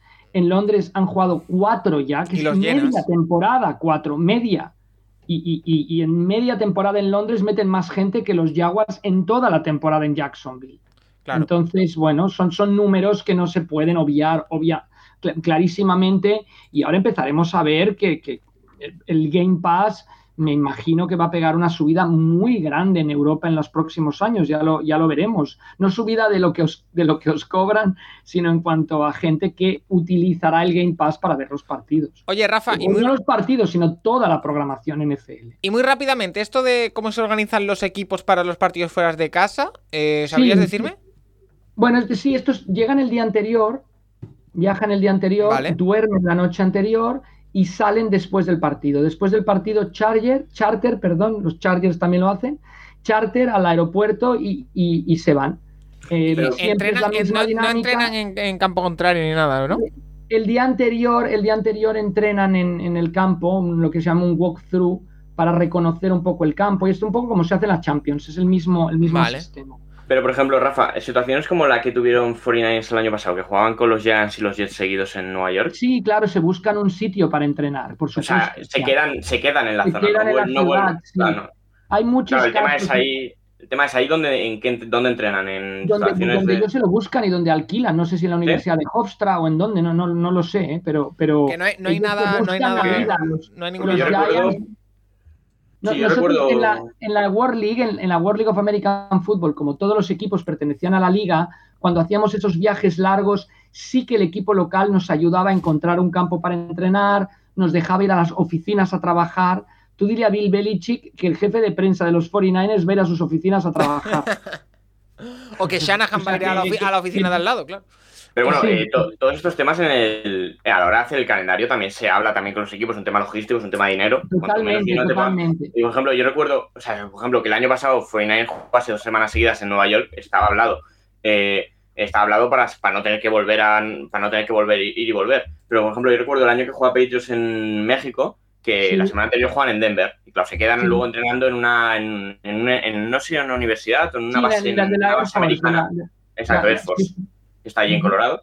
Y bueno, para entrenar en altura, que aunque Denver, está Denver está más abajo que México, ¿no? De altura, pero, sí, bueno, ya te, más abajo. Pero bueno, ya te vale comparado con, comparado con Boston o comparado con cualquier otro estadio de la NFL. Mm. Pero bueno, obviamente esto se busca. O sea, cuando, este pasa el calendario no, no, es un sorteo, está, está estudiado. los equipos, si te fijas, Nacho, los equipos de la, de la, mm, del oeste de Estados Unidos, cuando iban a jugar a Londres, el domingo anterior jugaban en el este del país. Es decir, mm. si los Raiders iban a Londres, el domingo jugaban como visitantes en Nueva York, por ejemplo, en Filadelfia, y luego ya hacían el salto, ¿no? Cruzaban el charco em, mm. estando más cerca. En Londres también se pacta. Eh, la mayoría de los equipos prefieren llegar, entrenar un día y jugar, como si fuera un partido normal de NFL porque adaptan hasta el horario al día de partido, las comidas y todo el horario en el que van a jugar. Otros, los Raiders de, Gruden, sí que estuvieron cuando jugaron contra los Chicago Bears toda la semana entrenando en Londres. Los Saints de Sean Payton también toda la semana entrenando en Londres. Depende un poco del, del equipo de cómo lo, cómo lo decida. Vale, eh, más cosas. Eh, Rufio nos hace una pregunta que ya hemos respondido alguna vez, pero refrescamos rápidamente. Dice, estoy atrayendo amigos para que vean lo maravilloso que es este deporte. ¿Qué partidos o partidos espectaculares recomendaríais enseñarles? Pues, eh, Rufio, tenemos un hilo maravilloso en nuestro Twitter que si rebuscas un poco, tenemos, no sé si son 80 partidos, pero uno en concreto te diría Rams Chiefs de hace tres años ya. ¿Son tres años? El, sí, que se iba a jugar en México y se jugó en Los Ángeles. Partidazo tremendo. Eh, no sé si queréis añadir alguno rápido. Yo yéndome a partidos decisivos, es decir, el que pierde está fuera, el que gana continúa. La final de conferencia, que Nacho se acordará mejor del año de Seattle, Green Bay en Seattle, con el onside kick final, que ganan los Seahawks en la. Bueno, perdón, que ganan los Seahawks en la prórroga. Bueno, Rafa. Ese es espectacular. Yo creo que es que hay de todo. Hay, hay La Super Bowl Atlanta contra New England es, es maravillosa. Eh, la, la, Super Bowl de los Chiefs y los, y los 49ers también es espectacular, yo creo, por cómo acaba. Aquel partido que es divisional el año que llegan los Panthers a la Super Bowl, que es entre Arizona y, y Green Bay con Fabre, sí. eh, perdón, con Fabre con Rodgers conectando Hail Marys ahí al final es espectacular también, que se decide en la prórroga. Yo creo que buscar un partido del que el que, el que gane continúa, el que pierde se va a casa y, y que sea bastante actual, yo creo que le, le, le ayudará a que tus amigos se, se, metan más rápido en la NFL. Nacho. Bueno, sí, la lista de Rafa, yo también recuerdo, por ejemplo, un, un Ravens Steelers de hace unos, de tres o cuatro años también, que se decidió en los últimos segundos con un pase de, eh, de bueno, de Big Ben a Antonio Brown para, para ganar la división. Sí, lo recuerdo. Acuerdo que si no, que si no, que, que bueno, lo, lo, tenían placado y anotó el touchdown Antonio Brown sin, sin saber cómo. Y bueno, también sí, rivalidades también divisionales. Eh, por ejemplo, en esa división sí que es muy de pegarse, pero bueno, eh, hay muchos partidos muy interesantes. Un, no sé, bueno, no sé si ha habido algún McVeigh, Shanahan así súper especial los últimos años, pero, pero obviamente No. duelos divisionales, la división de Dallas, también Filadelfia y compañía, la rivalidad es muy fuerte también, por ejemplo. Vale, más cosas. Mira, esta pregunta la lanzo por si alguien tiene algo que decir, pero me parece muy difícil. MR Dom dice: Buenos días, a la hora de pagar el Game Pass, doy por hecho que el IVA está incluido. Esta es lo cierto. Canarias se rige por otro impuesto que es más barato que el IVA. Entonces, eh, en las compras online de cualquier tipo se nos hace ese descuento. ¿Tendremos descuento en el Game Pass? No, no, no, no. Te cobrarán lo mismo y pagarás menos de IVA y más de bruto. Ah, porque, ah, yo pensaba que no sabíamos la respuesta. Ah. No, yo no. El, el, el, Game Pass vale 300, no sé, vale X, 170. ¿no? 170. Es lo que acabarás pagando finalmente. Cómo te muevan el IVA ya, ya lo moverán ellos, como oh. les venga bien. Pues mira, ahí tienes la respuesta. Eh, David, eh, David Callejo. Hola y enhorabuena por el trabajo que hacéis. Gracias, David. Eh, quisiera saber si hay algún principio o forma de ver el juego que apliquéis en un deporte diferente al fútbol americano. Por ejemplo, en fútbol europeo, ahora valoro más estar cerca del área rival incluso si pierdo posesión, como si estuviera en red zone. Eh, me resulta una, pregu una, pregunta muy curiosa, pero yo no he encontrado ninguna respuesta. Nacho, ¿tú tienes alguna? No. ¿Algo, algo que hayas cambiado de, de, que tú veías un deporte y ahora lo ves de otra forma después de la NFL? No, ¿no? No, no, no, no. La verdad es que no. Eh, no, no, la verdad es que no. Eh, yo quizá, o sea, quizá, quizá valoro más, que... quizá valoro más ahora eh, los eh, goles en fútbol de falta. Porque veo a los kickers que sufren bastante. Entonces lo valoro más. Pero bueno, es una tontería. Rafa, ¿tú algo? Sí. Creo que no. no. yo creo que intentando contestar la pregunta, a mí me parece que en el fútbol americano es clave eh, el, el, la, la, la, posición en el terreno de juego donde inicias los ataques. Yo, yo creo que así puedes juzgar muy bien, un poco como decía, yo lo que quiero estar es cerca del rival pues, ¿dónde inicias los ataques? De hecho, en las estadísticas de cada partido, en ese libro, hay un drive chart que se llama, que te indica todos los drives que has tenido, dónde han comenzado y obviamente dónde han acabado. Y si ves dónde inician los de los dos equipos, el, que inicia más cerca, el que tiene que recorrer menos yardas para anotar, generalmente acaba ganando el partido. Vale, eh, mira, nos dice Galera Pomeda que si hemos hablado de las normas del flag football en algún programa. Eh, creo que sí, pero me la guardo para la semana que viene. Y Antonio Zúñiga nos dice, sé que es una pregunta de muy novato, pero nunca he sabido qué significan las pegatinas que llevan en los cascos los jugadores de college. Gracias. Eh, según recuerdo, Rafa, Nacho, son condecoraciones del propio equipo, es decir, no son algo regulado, es eh, historia propia de cada universidad que, me lo invento, por eh, conseguir un touchdown te dan una pegatina, por... son cosas internas, ¿verdad? Sí, sí, sí, bueno, son, son eh, bueno, sí, eh, méritos conseguidos en la universidad, pero bueno, eh, tanto dentro del campo como fuera, eh, también en temas académicos, eh, bueno, cada universidad lo hace diferente y bueno, es curioso ver a un jugador empezar la temporada con, o con ninguna o con muy pocas y acabar la temporada con el casco lleno. Pero sí que es una cosa curiosa que solo, que luego la NFL no se da, el casco es, es igual para todos y en cambio en college, ¿no? Y es, es algo, a mí me gusta, la verdad, esta tradición.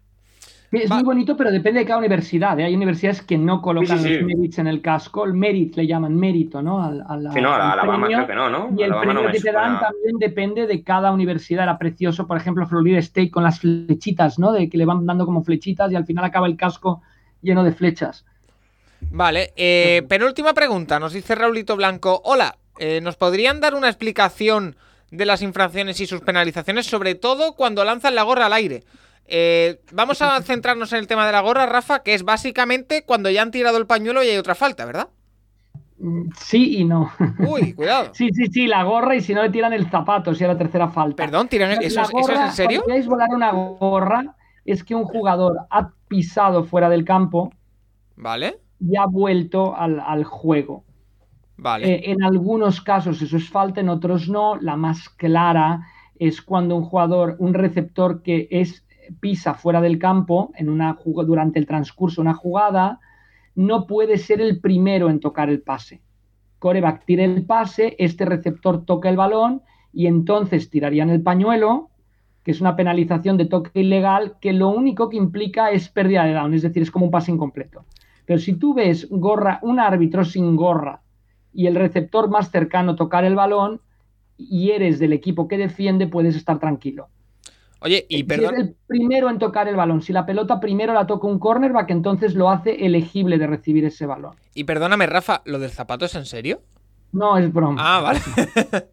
Oye, me hubiera parecido No, no, alucinante. no, no, sí, hombre, lo- los, los árbitros llevan pañuelo, llevan unas bolsitas de color azul que es para indicar un Cambio punto de, de cambio de posesión, porque es un punto donde se puede aplicar una falta en caso de haberla, no es porque quieran que la gente y, y el tercer y, el tema de la gorra normalmente la lanzan cuando es eso, cuando un jugador pisa fuera y no sabemos si va a tocar primero la pelota o no, no, no sabemos si va a incurrir en falta o no, pero ahí ya están avisando que un jugador ha pisado fuera. Vale. Además del que ya has dicho de si han tirado ya el pañuelo, segunda falta tal. Molaría eh, ver, a una, ver un Arda Turán en, en la NFL de un árbitro, además. Oye, última pregunta antes de irnos al tema de la semana.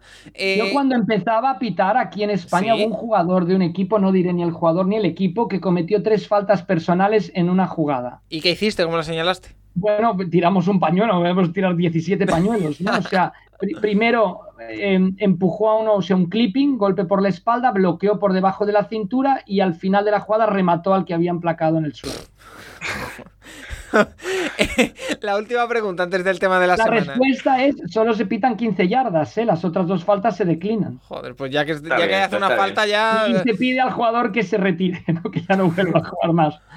Eh, Churro Pero al dice... principio, ¿eh? que la gente decía, mira qué deporte tan guay, le puedo pegar al de adelante y es legal en todas las Claro, ocasiones. fíjate. Eh, como digo, la última pregunta antes de irnos al tema de la semana. Churlo nos dice, ¿a qué jugador, bien por malo, bien porque no os guste su figura, jamás querríais ver en vuestro equipo? Yo lo tengo muy claro. Tyrod Taylor, no quiero volver a verlo en mi equipo. O sea, pero de verdad, eh, cada año engaña un equipo y ya engañó a los Browns. Ya que no los vuelva a engañar, no lo quiero ver ni en pintura. Nacho, ¿tú? Yo no lo sé, yo estaba pensando esto. eh, claro, es que ya no está en, en activo, pero Bontas Barfi que entraría aquí seguro como candidato. A ver, el- el- es que el mío está en mi equipo, se llama Trey Flowers. Yo no lo quiero ver más jugar en los hijos. ¿Qué me dices de Ifedi? Hombre, y Fedi también podría ser una opción, sí, sí. Pero no sé. Eh, no sé, al final Ifedi al menos. No sé.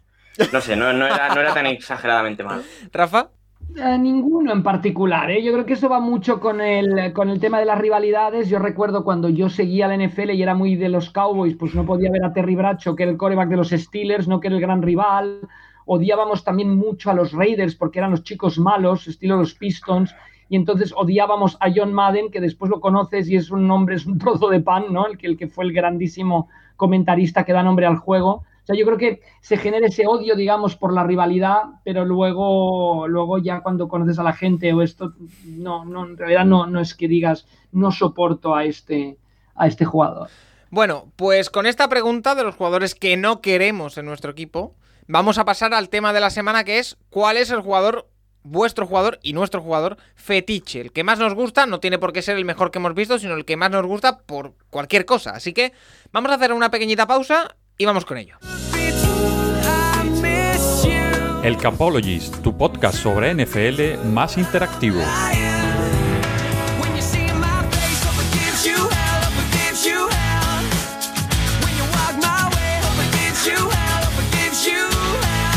Bueno, pues llegamos al tema de la semana y la verdad que es un tema que hemos lanzado eh, ayer y que ha recibido más de 50 respuestas. O sea, ha sido un total y absoluto éxito. Y es, la pregunta es muy simple. ¿Cuál es tu jugador NFL fetiche? Es decir, ¿cuál es el jugador que te gusta a ti o a nosotros, que también diremos los nuestros?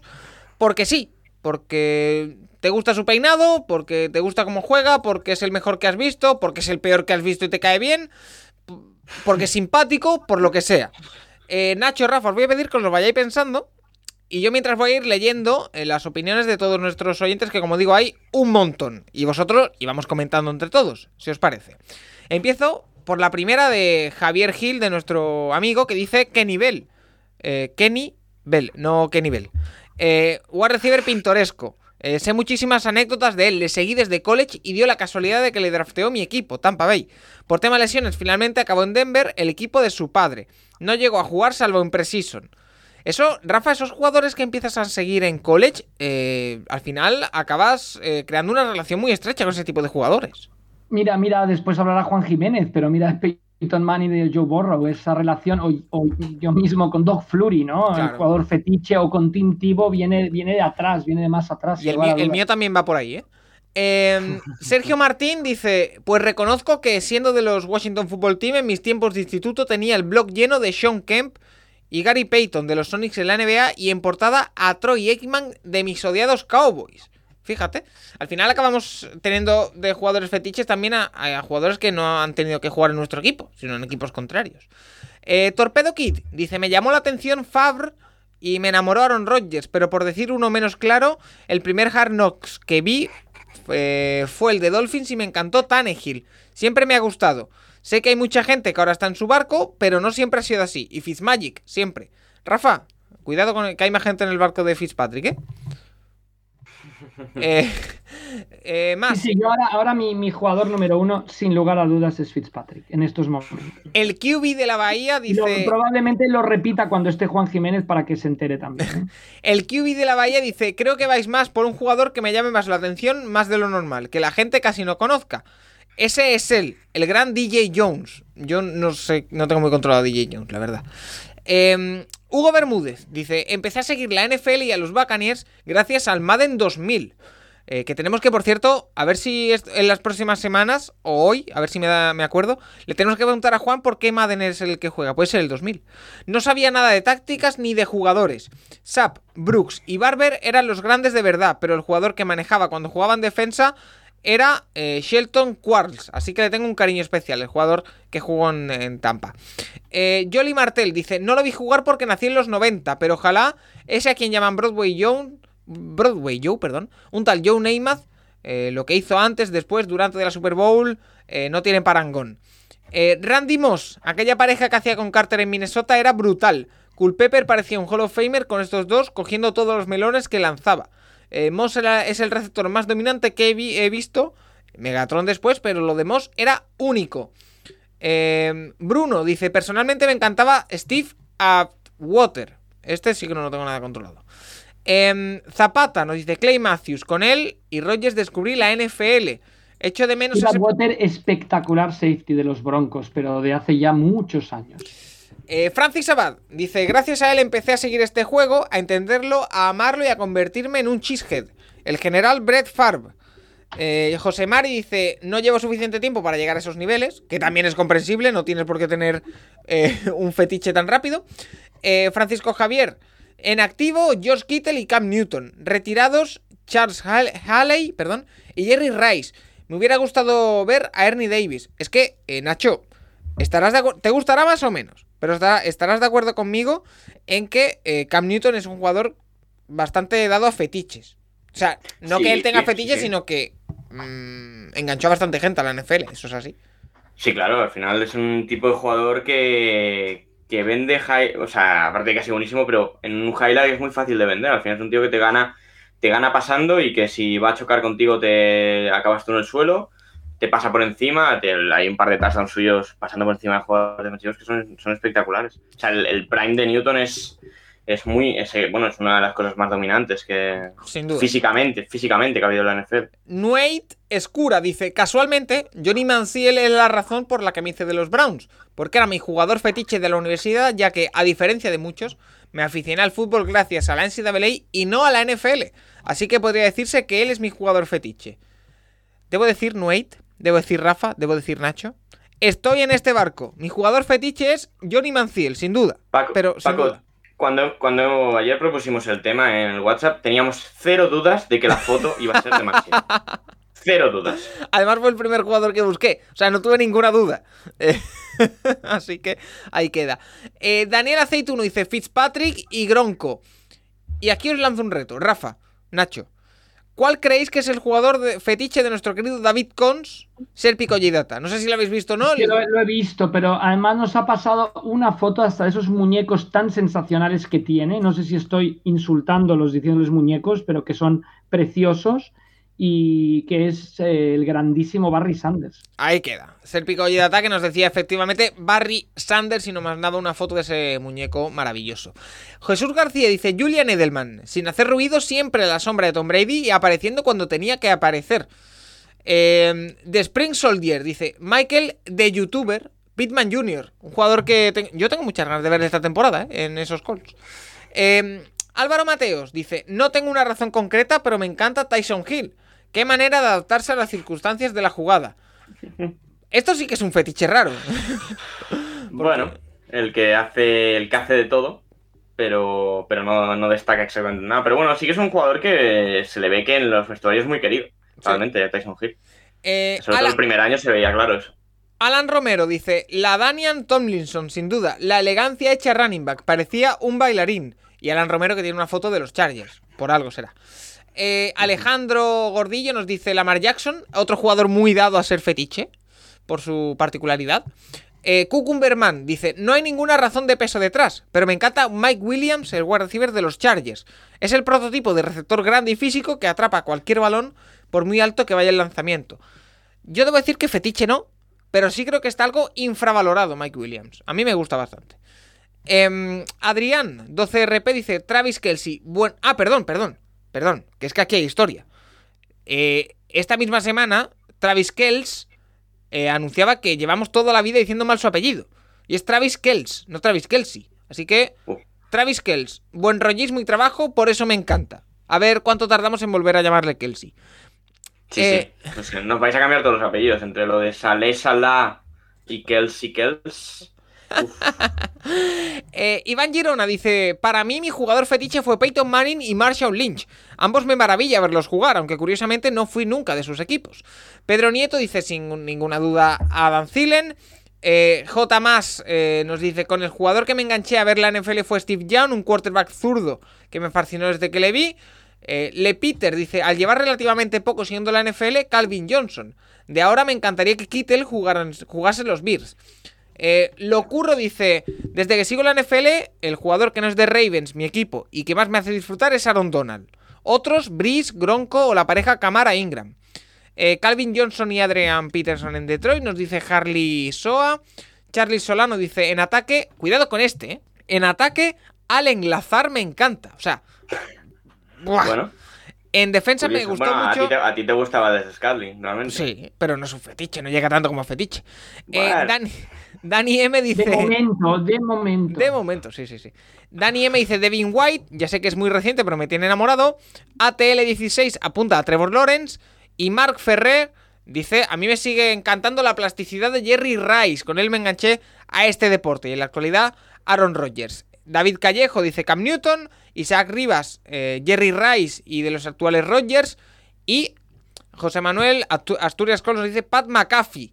Siendo punter, siendo Panther, perdón, era un líder en el vestuario, muy inteligente y un tío muy divertido. Y que además tiene un antivirus que está bastante bien. Eh... Jo- Jogaes81 dice: Cuando empecé a ver NFL era de los Giants porque acababa de volver de Nue- Nueva York de viaje de novios. Pero mi primo, que de NFL sabe mucho, me dijo que me fijase en Aaron Rodgers y vi la luz.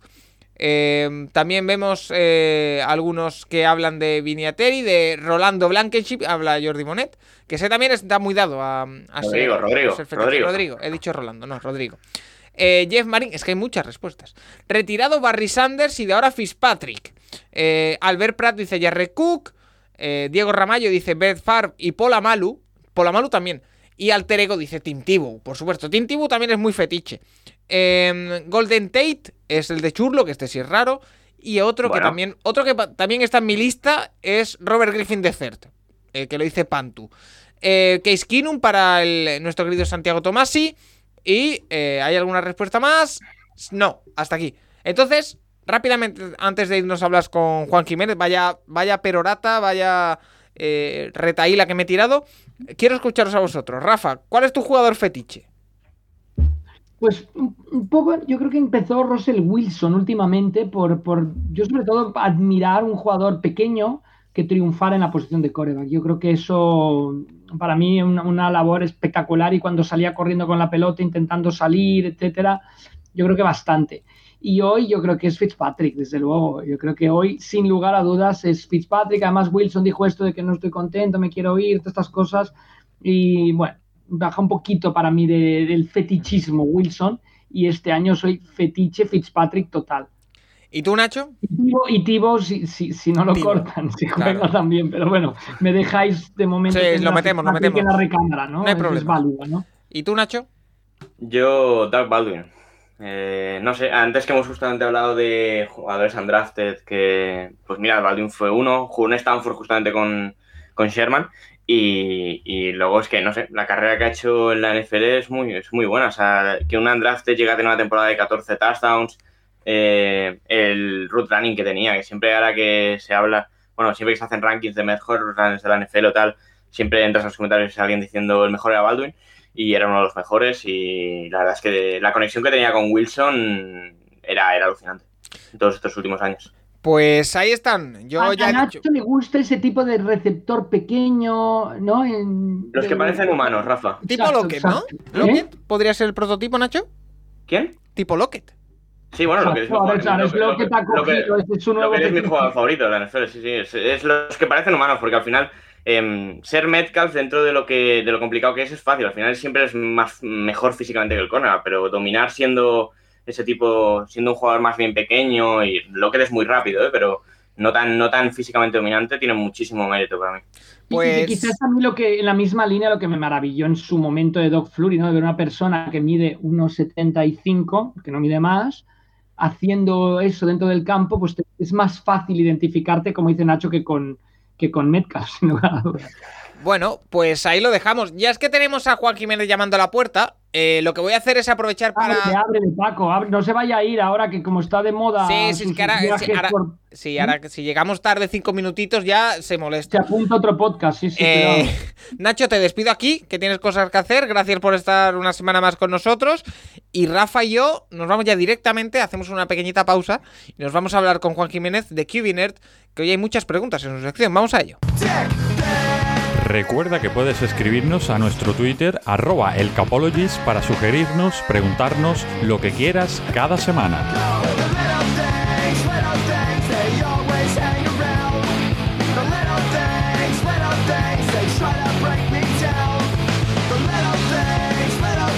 Bueno, y ahora llega el momento quizá más esperado de toda la semana. Eh, bueno, de hecho, no sé si de toda la semana porque ahora se le puede escuchar prácticamente en un podcast cada día distinto. Pero bueno, eh, es momento de hablar con Juan Jiménez, arroba de QBNerd, una semana más en este consultorio en el que solemos hablar de quarterbacks, de ofensivas y de muchas cosas más. Ya veremos lo que tenemos preparado para hoy. ¿Qué tal, Juan? Bien, bien. Juan, eh, bien, Juan, yo te bien. quiero felicitar por esta gira que estás realizando, que ya va más allá de las fronteras españolas, No. por lo que he escuchado. ¿eh? Parece que estás promoviendo un, un LP o un disco Yo o de algo hecho, así, ¿no? de hecho, Rafa, quería hoy inaugurar dentro de esta sección del programa una subsección que se llamase eh, El baúl de Juan Jiménez. Para que nos contara eh, en qué podcast ha estado esta semana. Porque le hemos visto, de hecho, en más de uno, ¿no, Juan? Bueno, oído, Bueno. no visto. Ante, ante esta falta de respeto absoluto hacia mi edad, persona y experiencia, os diré que hoy tenía un podcast con las Islas Feroe que he cancelado porque teníamos el Capologist, porque para mí la prioridad es el Capologist. Ah, y me bueno. estás tratando como si fuese, no sé, no sé, espero que mis nerdis, que, que, son ya fieles, eh, que, que, me apoyen y, y, os traten como os lo merecéis. no, pero ahora ya en serio, Juan, te hemos visto hablar esta semana de Tannehill, si no me equivoco también. Sí, sí, sí. Es, es, extraordinario, Paco, perdón. Es, que, yo lo he dicho muchas veces, es que hay, hay tanta pasión, hay, hay tantas personas que se están moviendo que, que qué menos, ¿verdad?, que ayudarnos los unos a los otros. Y, y, los amigos de México es que es brutal también lo bien que lo hacen y, y, pues, pues encantado, encantado de analizar estos quarterbacks. Son podcasts muy, muy, muy focalizados en un, en un, equipo y por lo tanto en su quarterback. Entonces, pues da la oportunidad a, repetir muchas cosas que ya hemos dicho en el Capologist, pero bueno, entrar un poco más en profundidad y analizar estos quarterbacks. En este caso, Tannehill, sí que es para esta semana. Vale, eh, antes de irnos con las preguntas, que esta semana son mucho, muy variadas y como siempre muy interesantes, eh, quiero preguntarte por un par de temas, Juan, de, actualidad, porque afectan a quarterbacks eh, del pasado y del presente. Y es que lo primero es algo que parecía que ya era conocido, pero que se ha hecho oficioso oficial. Ya le he preguntado en la primera parte del programa tanto a Nacho como a Rafa si, qué opinaban al respecto. Te lo pregunto también a ti. Esto de que Aaron Rodgers haya salido ahora a la luz, que ha rechazado una renovación de dos años más con los Packers, siendo el mejor pagado de la NFL, ¿a ti te cambia en algo la opinión sobre el tema Rodgers? Yo creo que no. Uh, yo creo que no. Yo creo que Rodgers sigue con su pataleta, su ego de... y, yo no me lo veo no jugando. Eh, no sé vosotros, pero yo creo es un poco más es el dilatar el tema, el, el, el, llevará más allí, ¿no? Más allá un poquito el tema este de, de, de, de, fast, de fastidiar, quizás no es la palabra, ¿no? Pero no sé, no sé, yo creo que sigue con el tema personal, Rogers es extraordinario, lo sabemos, pero tiene este carácter un poco que le cuesta, ¿no? El, el, perdonar, todo el mundo lo dice, entonces yo creo que va por aquí, pero ojalá continúe, ojalá yo creo que, que tiene que estar en los Packers, a mí por lo menos me gustaría que siguiera los Packers y, y que acabara su carrera allí. Y, y bueno, en breve, en teoría, lo sabremos, ¿no? A, ver qué pasa. Y el otro tema, que no lo hemos tratado en profundidad en la primera parte del programa porque me lo he guardado exclusivamente para esta parte del programa, es esa noticia que ha salido en estos días en la que Omaha Productions, una productora propiedad de Peyton Manning, va a coproducir o va a producir una retransmisión alternativa del Monday Night eh, con ESPN. En principio va a ser una retransmisión que van a presentar precisamente Peyton Manning y su hermano Eli, que va a tener solo cabida por ahora en Estados Unidos. No sé si lo tendremos en el Game Pass, no lo sabremos hasta que no llegue el momento.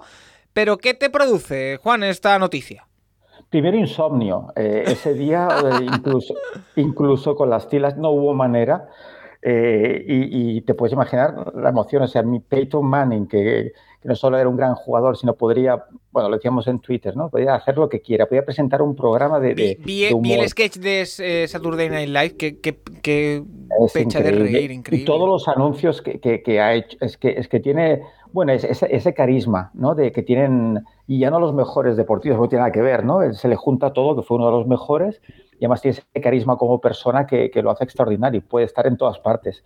Entonces, con todo lo que sabe y con ese carácter, pues es que me lo imagino eh, eh, comentando los partidos y disfrutando no solo de la parte técnica, sino de, de ese carácter que tiene. Así que eh, ya es que me es igual todo, es el lunes, para mí el lunes. O sea, yo veo muchas empresas que es lunes, es lunes. Yo estoy deseando que llegue el lunes, Paco, lunes por la noche o martes, ¿no? Depende del partido para verlo el martes, pero vamos, que, que va a ser extraordinario. Si ya tenemos alicientes de sobras para, para para pasarte horas y horas viendo fútbol, ahora esto ya va a ser extraordinario. Y he dicho muchas veces que, que como amo tanto el deporte y no soy de nadie, los equipos, los, los partidos que voy a ver los selecciono pues por el quarterback, el entrenador, el sistema de juego y por, por el comentarista. Y ya me pasaba con Romo, ahora pues con Peyton Manning. Es que yo no sé. ¿Habrá, no sé Habrá una no pregunta da, al respecto. No ¿eh? Habrá una pregunta al respecto de eso de si tienes equipo o no, Juan, pero por ahora dejo la, la respuesta ahí. Rafa, eh, lo hemos hablado muchas veces. La NFL que está innovando, ya vimos ese partido eh, que va a continuar la dinámica eh, producido por Nickelodeon, un poquito más para el público infantil. Ahora también innova con esto bueno, que bueno, es. infantil, a ti te encantó. A mí me encantó, sí, sí, sí. sí. Bueno, bueno, también pero... juvenil, digamos, ¿no? Sí. El problema pero... son gente como Juan y como yo, pero para jóvenes como tú está muy bien lo de Nickelodeon. Oye, gra gracias por Rafa, lo de joven. Gente como Rafa. Cierto, gracias cierto. por lo de joven. Pero no, eh, la NFL sigue innovando teniendo una que recordemos es una retransmisión paralela del Monday Night, es decir, el Monday Night se va a seguir por dos sitios diferentes. O sea, ESPN lo que decide es dividir su audiencia. Bueno, sí, yo creo que además em, atraer a una audiencia joven, diría yo, más que dividir la audiencia. Y lo mismo está viéndose ahora con el jueves por la noche, ¿no? Que Amazon también está entrando, Yahoo, eh, aquel partido de los Bills y los Jaguars desde, desde Londres que se dio en streaming eh, por Yahoo, eh, también lo está haciendo ahora en el, en el mundo del béisbol. YouTube está dando partidos en directo. Bueno, es un poco diseminar, ¿no? Es, como un spread offense, digamos, ¿no? O sea, buscar diferentes receptores y, cambiar el juego y yo creo que a la NFL, sobre todo a la NFL, esto le funciona de maravilla porque ya sabemos que se juegan pocos partidos en cada temporada y, entonces, y por tanto cada partido es inmensamente importante para todos, para los que lo disputan, para los que lo ven por la televisión, por las redes o donde lo vean. Y, yo creo, Rafa Paco, perdón, que un poco confirma la importancia eh, que tiene en Estados Unidos el papel de los comentaristas. ¿no? Es, esa parte ¿no? que no es del campo, la, narración y el análisis de fuera, todos sabemos lo que llegan a cobrar y es que además que tengas dos opciones, o sea que es tan importante en su programación ofrecer dos opciones. ¿no? Yo creo que eso es, bueno, que es clave, ¿no? que nos demuestra lo importante que es esa parte de, del deporte en la televisión. De acuerdo, eh, pues si te parece, Juan, vamos a pasar directamente a las, a, las preguntas que tenemos para ti, que son muchas y muy interesantes. Y la que más me ha gustado, eh, me gustan mucho todas, ¿eh? Hoy el, nivel está especialmente alto, pero hay una que me ha gustado por encima de lo normal porque yo no lo tengo nada claro. Y es la pregunta que nos hace Asturias Colts, que es la siguiente. Dice, estás en la Super Bowl en cuarta y gol en la yarda 2, con pocos segundos por jugar y necesitas el touchdown. Eh, qué pena que Nacho no se haya podido quedar esta parte del programa porque le recordaría cierta Super Bowl. ¿Con qué quarterback actual te la juegas? Hmm. Sí, eh, bueno, lo que decías antes, Paco, dar las gracias. Además, hoy grabamos tarde y he tenido tiempo de, sobras, ¿no? De mirar las preguntas. Más que nada, mirar las preguntas es para ordenar las ideas, ¿no? O sea, no es que no las podamos contestar en el momento, pero. Y, la verdad es que las preguntas son brutales. Acostumbran a hacerlo, pero es que me encantan, sí que es cierto. Pues mira, yo aquí optaría, eh, no va a ser ninguna sorpresa la respuesta, pero yo eh, en, estas ocasiones, está acabando el partido, es la, super, la presión, todo. Eh, primero por la experiencia y, después por esa mentalidad, o las dos al mismo tiempo, esa mentalidad que tienen solo los grandísimos quarterbacks de que la presión no les puede. Es igual que sea cuarta y dos a dos yardas de ganar la Super Bowl que, estés jugando con tus niños o con tu mejor amigo a paddle ¿no? en, en fuera de temporada esa mentalidad de, voy a ganar y voy a ganar en otra opción. Entonces yo, uno de los dos, eh, aquí pondría o escogería o a Brady o a Rodgers. Eh, otra opción, todo el mundo pensaría Mahomes, por ejemplo, entre otras muchas, por supuesto, pero la veteranía y, ese, ese, deseo absoluto, eh, incontenible de ganar es, Brady y, después Rodgers. ¿No, ¿No te irías con un quarterback corredor? No, para nada. Para, nada, e, esto es, para nada, para nada, para nada, porque ¿sabes qué pasa? Que eh, en el momento que solo e, es que e, es lo de siempre.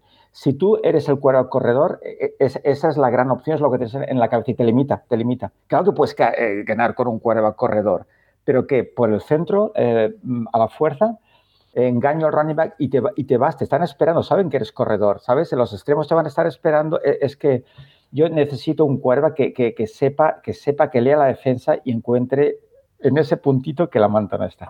Rafa, ¿tú querías? Yo mm, ficharía de coordinador de ataque a Juan Jiménez y haría exactamente lo que ha dicho. para algo lo tenemos, ¿no? Aquí en este No, sí, sí, para algo, para algo le pagamos, claro. Te, has mordido la lengua, ¿eh, Juan? No, no, no, yo delegaría, ¿no? Un poco a veces queremos, ¿no? Los head coaches quieren mandar demasiado. Yo diría, oye, un buen coordinador de ataque, veterano, experimentado, Juan Jiménez y, justo seguiría. Esto, Paco, es lo que hace la amistad. Te, una cena, eh, Rafa. a Paco también. a Paco y a Nacho. Cuando, he hablado, cuando he hablado de por eso, cuando he hablado de por eso te pagamos, te has mordido la lengua, ¿eh? Porque...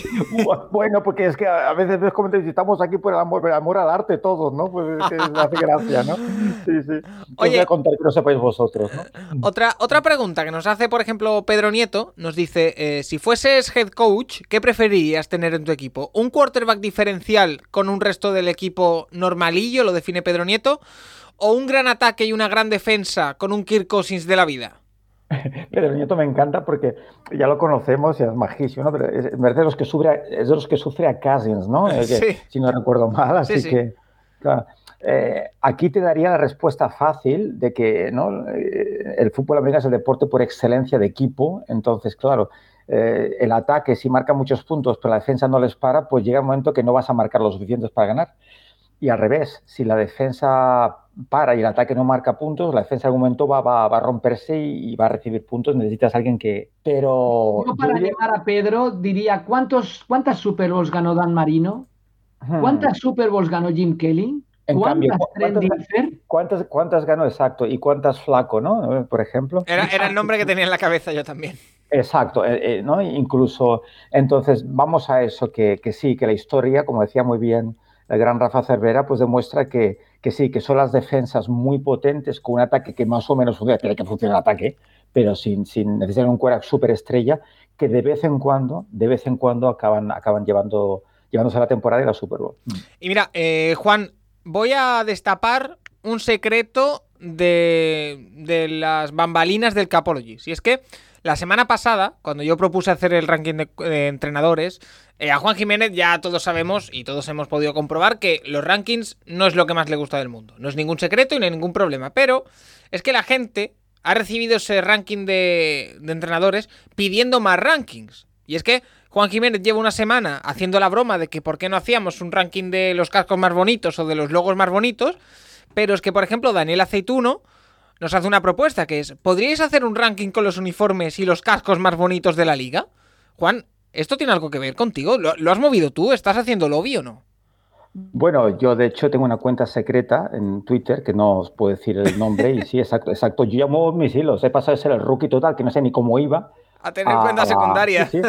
Más que tengo un complejo, tengo un equipo trabajando para mí, Paco, eh, entiéndelo. Y esto, pues, pues, eh, yo os lo dije, si me pongo, me pongo, punto. Pero esto no me importa, eso me encanta a mí el tema este de, porque es un tema también, bueno, es un tema de gusto personal y ahora un ranking de memoria imposible, pero yo aquí, aquí me mojo, yo si quieres me mojo. Ah, pues, oye, pues esto me lo guardo para hacerlo en próximas semanas, ¿eh? Porque Vale, además, mira, Si quieres, te digo mi favorito ahora mismo, no me, no me- no- eso no me cuesta ¿Cuál? nada. Mira, mi casco favorito de siempre, y, y lo digo, no sé ningún equipo, ¿eh? pero mi casco favorito de siempre, mira, yo me fascinan los logos. A mí los logos de siempre me han fascinado. vale. Y, y- para mí, insisto en el tema personal, como tiene su gusto, y, por favor que, que nadie se ofende y que todo el mundo, todo el mundo respetamos los gustos de todo el mundo, pero para mí un logo tiene que ser algo que desde muy lejos identifiques qué es. Es decir, ser una forma muy sencilla, muy sen- pero muy sencilla y muy simple. Y de siempre, desde que empecé el fútbol, el casco de los Dallas Cowboys me entusiasma. Esa estrella, esa estrella, que es solo una estrella, ¿no? Además, ¿no? El, el estado de la estrella solitaria es, es brutal. O sea, ni cowboys, ni jinetes, ni caballos, nada, una estrella. Me entusiasma. Y como estos hay más, ¿eh? Eres el único Juan, equipo que- apuntando esto, es, es curioso, es una anécdota muy tonta, pero, pero entra muy en la línea de lo que dices. Eh, en los partidos de Londres, ahora menos, eh, pero al inicio veías todas las camisetas de la NFL porque había muchos aficionados de diferentes equipos. Ahora ya se centra más en los que juegas. Yo decía, si en el metro he visto esto una camiseta de los Browns, ¿no? Y sin, meterme con Paco, ¿eh? Y, Se- y es puede- curioso puede- porque puede que fuera yo, Rafa. generalmente- gen- generalmente las camisetas de, los de la NFL, si os fijáis, o la lleva una persona suelta, tienen tres colores, incluyendo el color del número. Sí. Y en cambio los Cowboys solo tienen dos colores, la camiseta. Sin embargo, nunca hemos reparado en que es un uniforme simple o sencillo. Yo creo que es por lo que dices, por, por esa estrella del casco. Claro, claro. Y en cuanto al uniforme en sí, Paco, siempre, el otro día con nuestros amigos de, de, de Cuarta y Gol de, de Jets, lo, decía, que también lo- los analizamos, es el uniforme de los Jets, el antiguo, siempre me ha fascinado, porque tiene ese toque retro, un poco como los Colts también, que tiene ese toque retro muy sencillo, como dice Rafa, dos colores, con la manga de otro color, y siempre me ha parecido fascinante, fascinante. Que, que me gusta, yo que sé, un casco pues dorado, que me gusta también. A veces aquellos diseños de college football, ¿no? Que son súper rompedores, también los disfruto, ¿eh? Yo- Pero que Yo en, en general el college a mí me, encantan, mira que a mí me encantan los colores gritones y todo, a mí me encanta. Yo ya cuando empiezan a cambiar el color del césped ya me empieza a, a molestar, pero Bueno, sí, Boise State, Boise- Boise State, pero eso es una excepción. Pero, por ejemplo, Michigan, Michigan con ese azul oscuro y el amarillo es Buah, solo dos colores. Precioso. Además, con el casco aquel retro, ¿no? Con el, con el, con el winged helmet, ¿no? Que, que hacía la forma del casco de pies, que es, es increíble. es los Browns mismo ¿no? esa sencillez, esa limpieza del uniforme. Los Patriots, a mí me gustaba más el uniforme de antes, era más limpio. Y, eso lo ha dicho Troy Eggman, me gusta más el antiguo, que va a gustos. ¿eh? Y, perdona, Juan, una opinión. Eh, ¿El nuevo de los Rams, qué te parece? ¿El amarillo? A mí me encanta. Bien, bien, está bien. Entra dentro de esa sencillez, ¿no? Que, que, decimos de está bien, está bien, está muy bien también. Sí, sí, sí, hay, donde elegir, hay donde elegir. Oye, y José Castelló nos lanza otra propuesta de top. Por eso te digo que hemos recibido bastantes. Nos dice: ¿podríais hacer un top 5 de estadios que más os gusten de la NFL? Ese también me lo guardo, porque podría estar bien. Hmm. Em, lo que sí nos pregunta Rafa es: ¿cuál sería el viaje más factible para poder visitar una ciudad y ver un partido?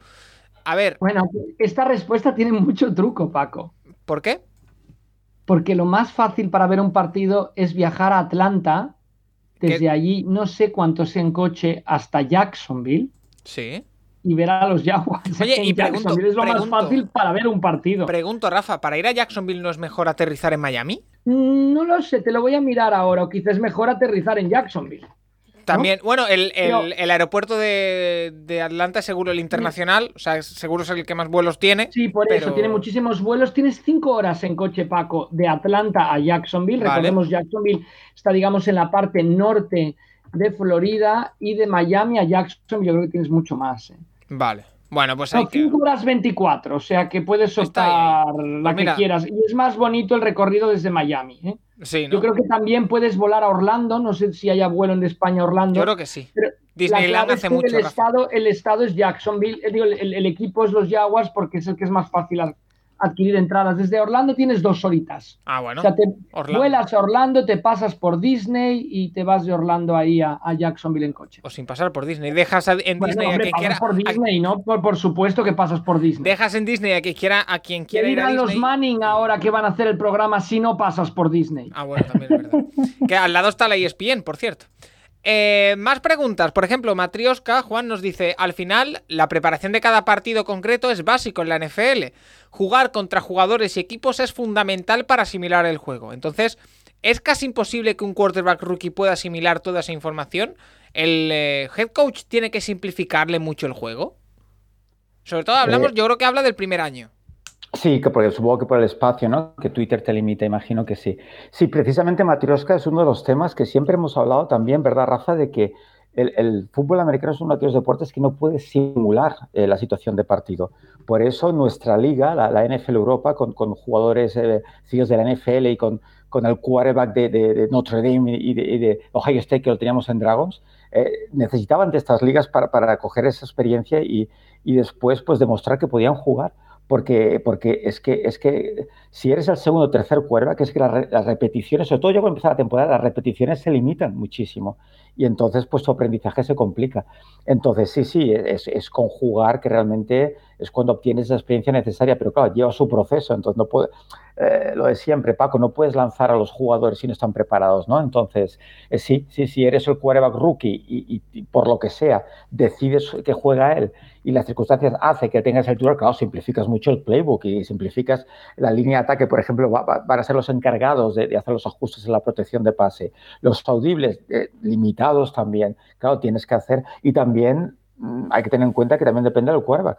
Eh, lo sé porque sabéis que soy muy fan y yo lo he estado siguiendo, pues yo burro durante la pandemia, el lockdown, decían que se lo sabía todo antes de pisar el terreno de juego, se sabía todo el playbook, eh, que eso no quita que tenga que, claro, tiene los ajustes, tiene, que, eh, la conversación con los compañeros, pero, que es tan inteligente que, lo entendía, digamos, todo. Y no todos los quarterbacks son así, entonces depende mucho también de, del quarterback que tengas, que tengas en tu equipo. Mira, y parece que se han puesto de acuerdo pero vienen de dos personas diferentes, porque Quique nos hace la siguiente pregunta. Nos dice, ah, comienza afirmando lo siguiente.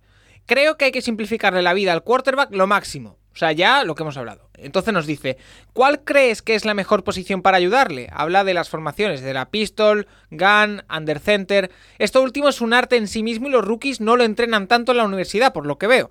Cuando tienes un quarterback que no es capaz de leer más de dos rutas, ¿por qué le complicamos la vida con cuatro o cinco?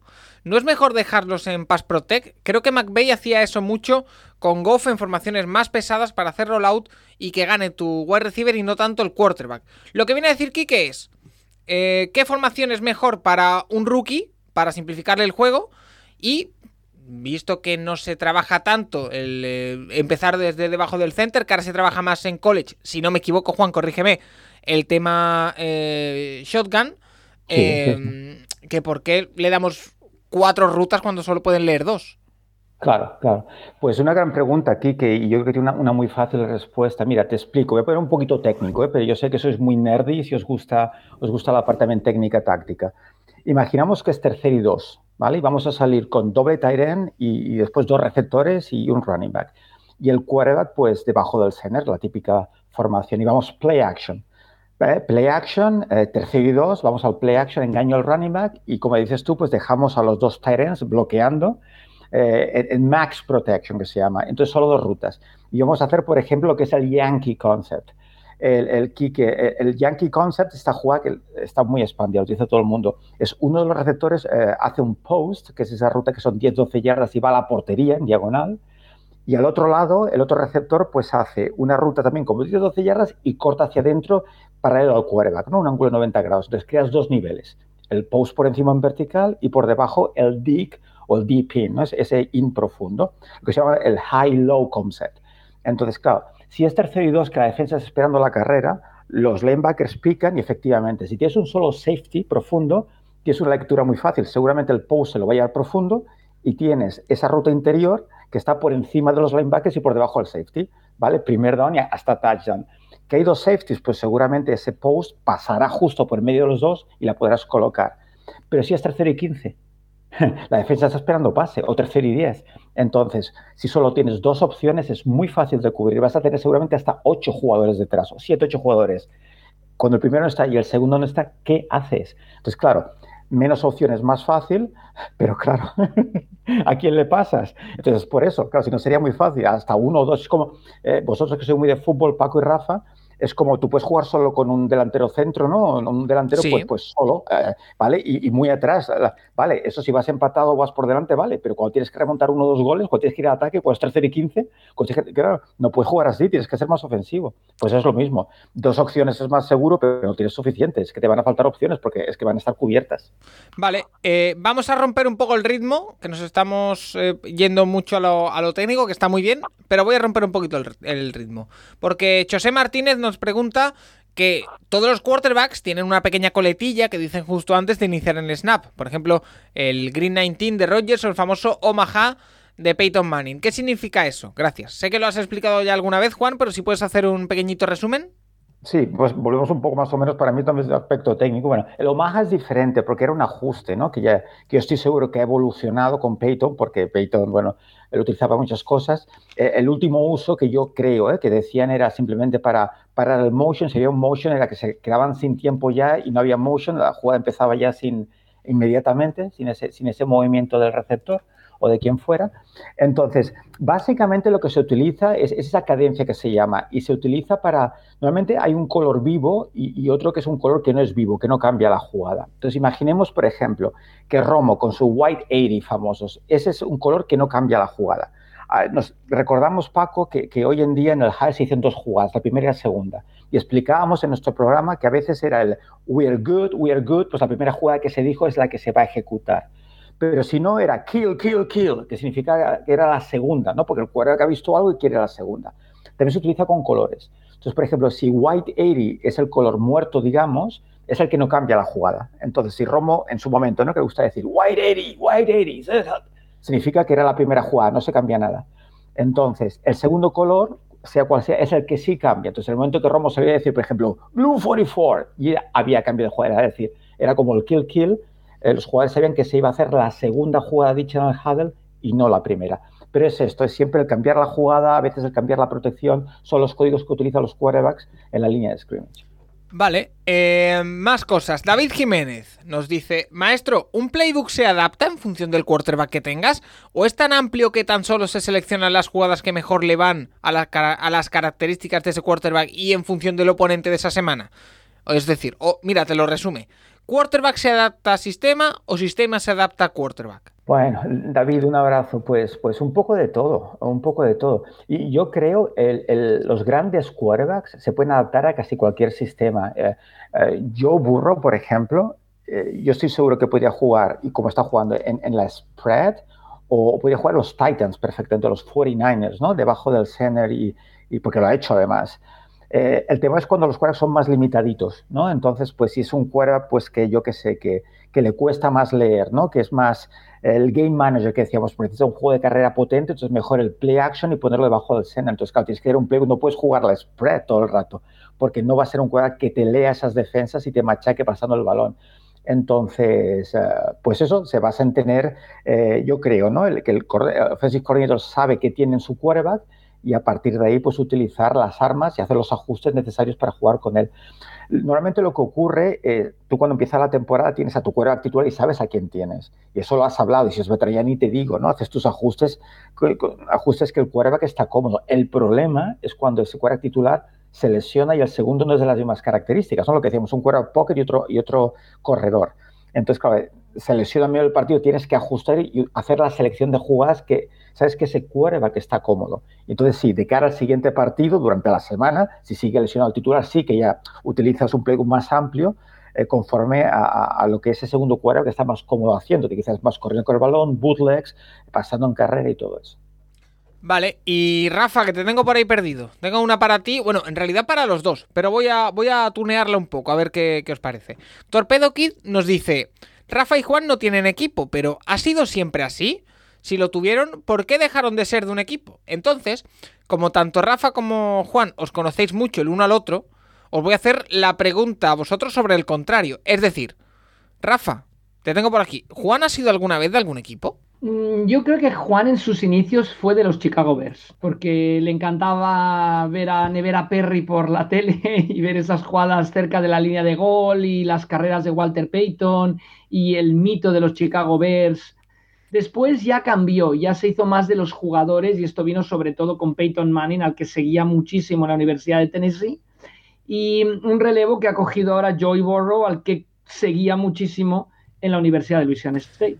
Eh, Juan, ¿confirmas? ¿Desmientes? ¿eh?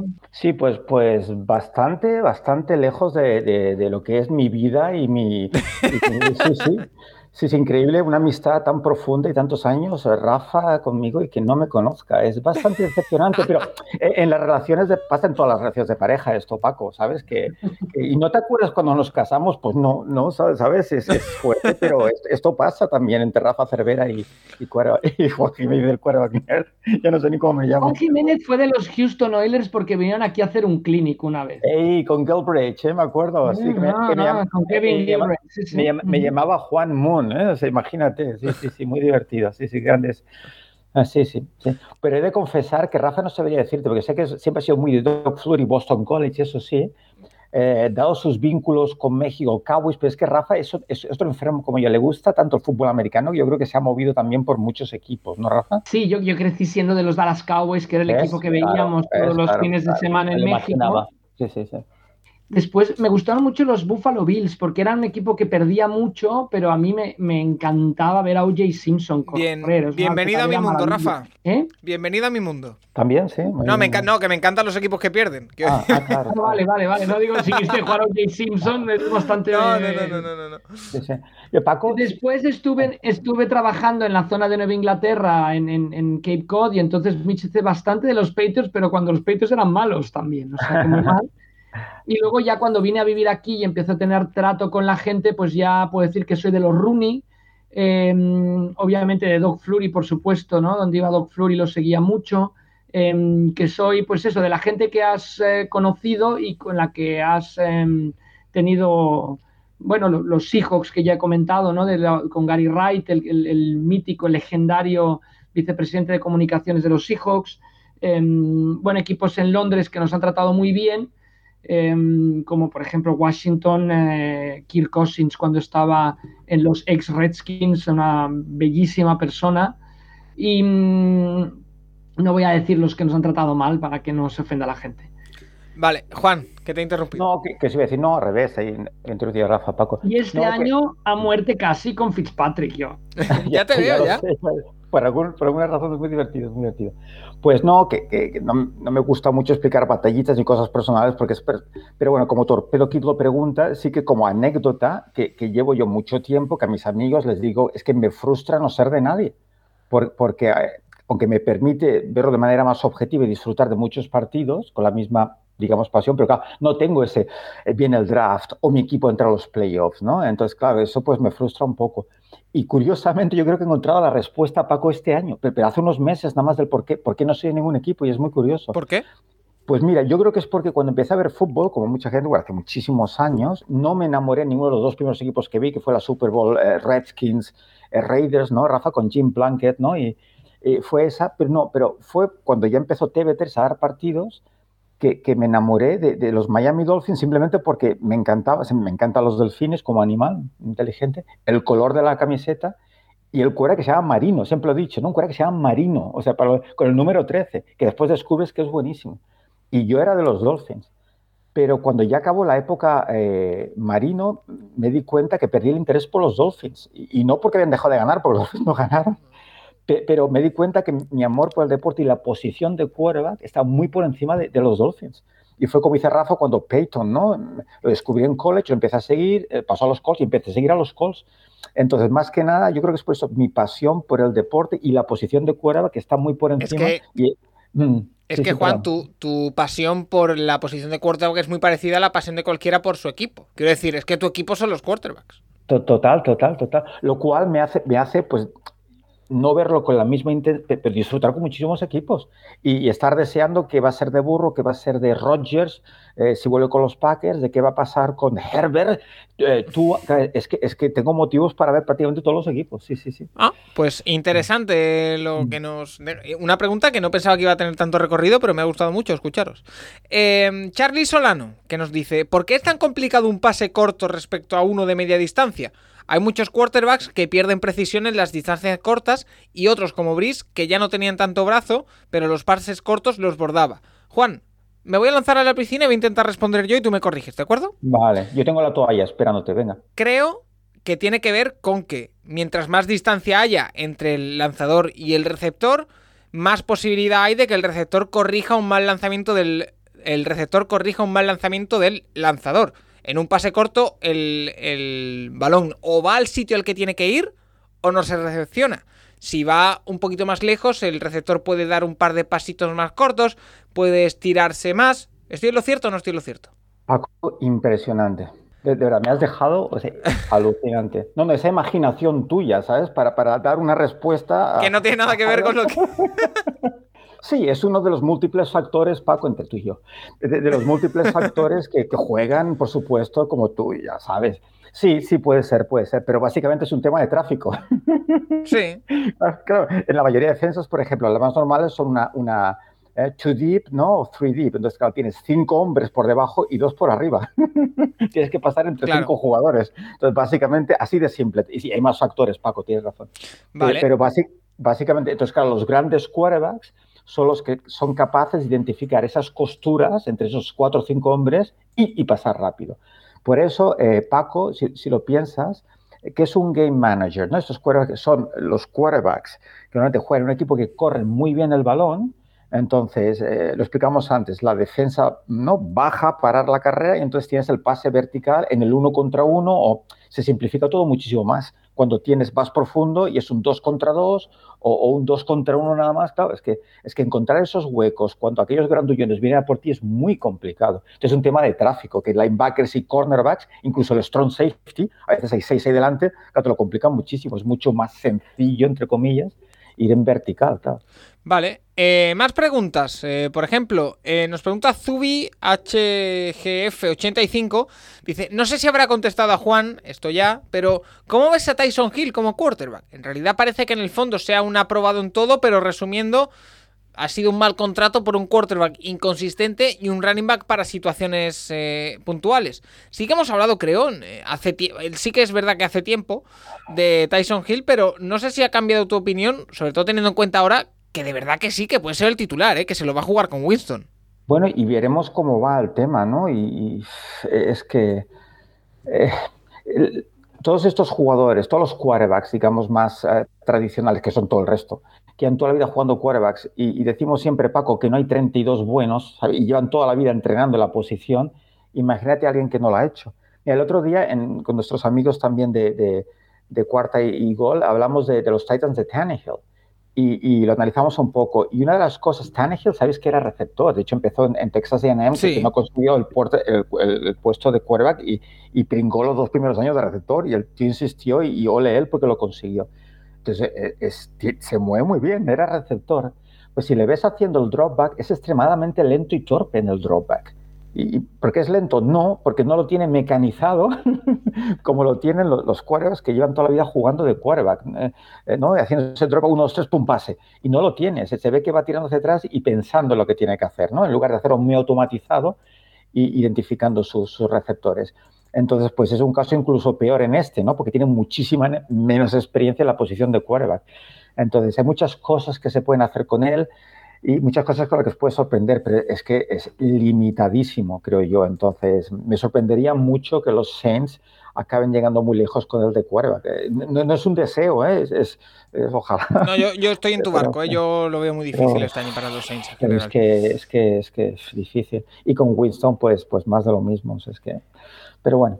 David Coe nos dice, pregunta para The Quinert, evidentemente, ¿qué pareja de quarterback y o receptor o running back o equipo actual para hacer estas jugadas? Y nos da tres. Speed, Play Action y Smash Mouth, que yo creía que Smash Mouth era un grupo de música, pero por lo visto también es Mm. una jugada. Aquí me tienes que ilustrar, Juan.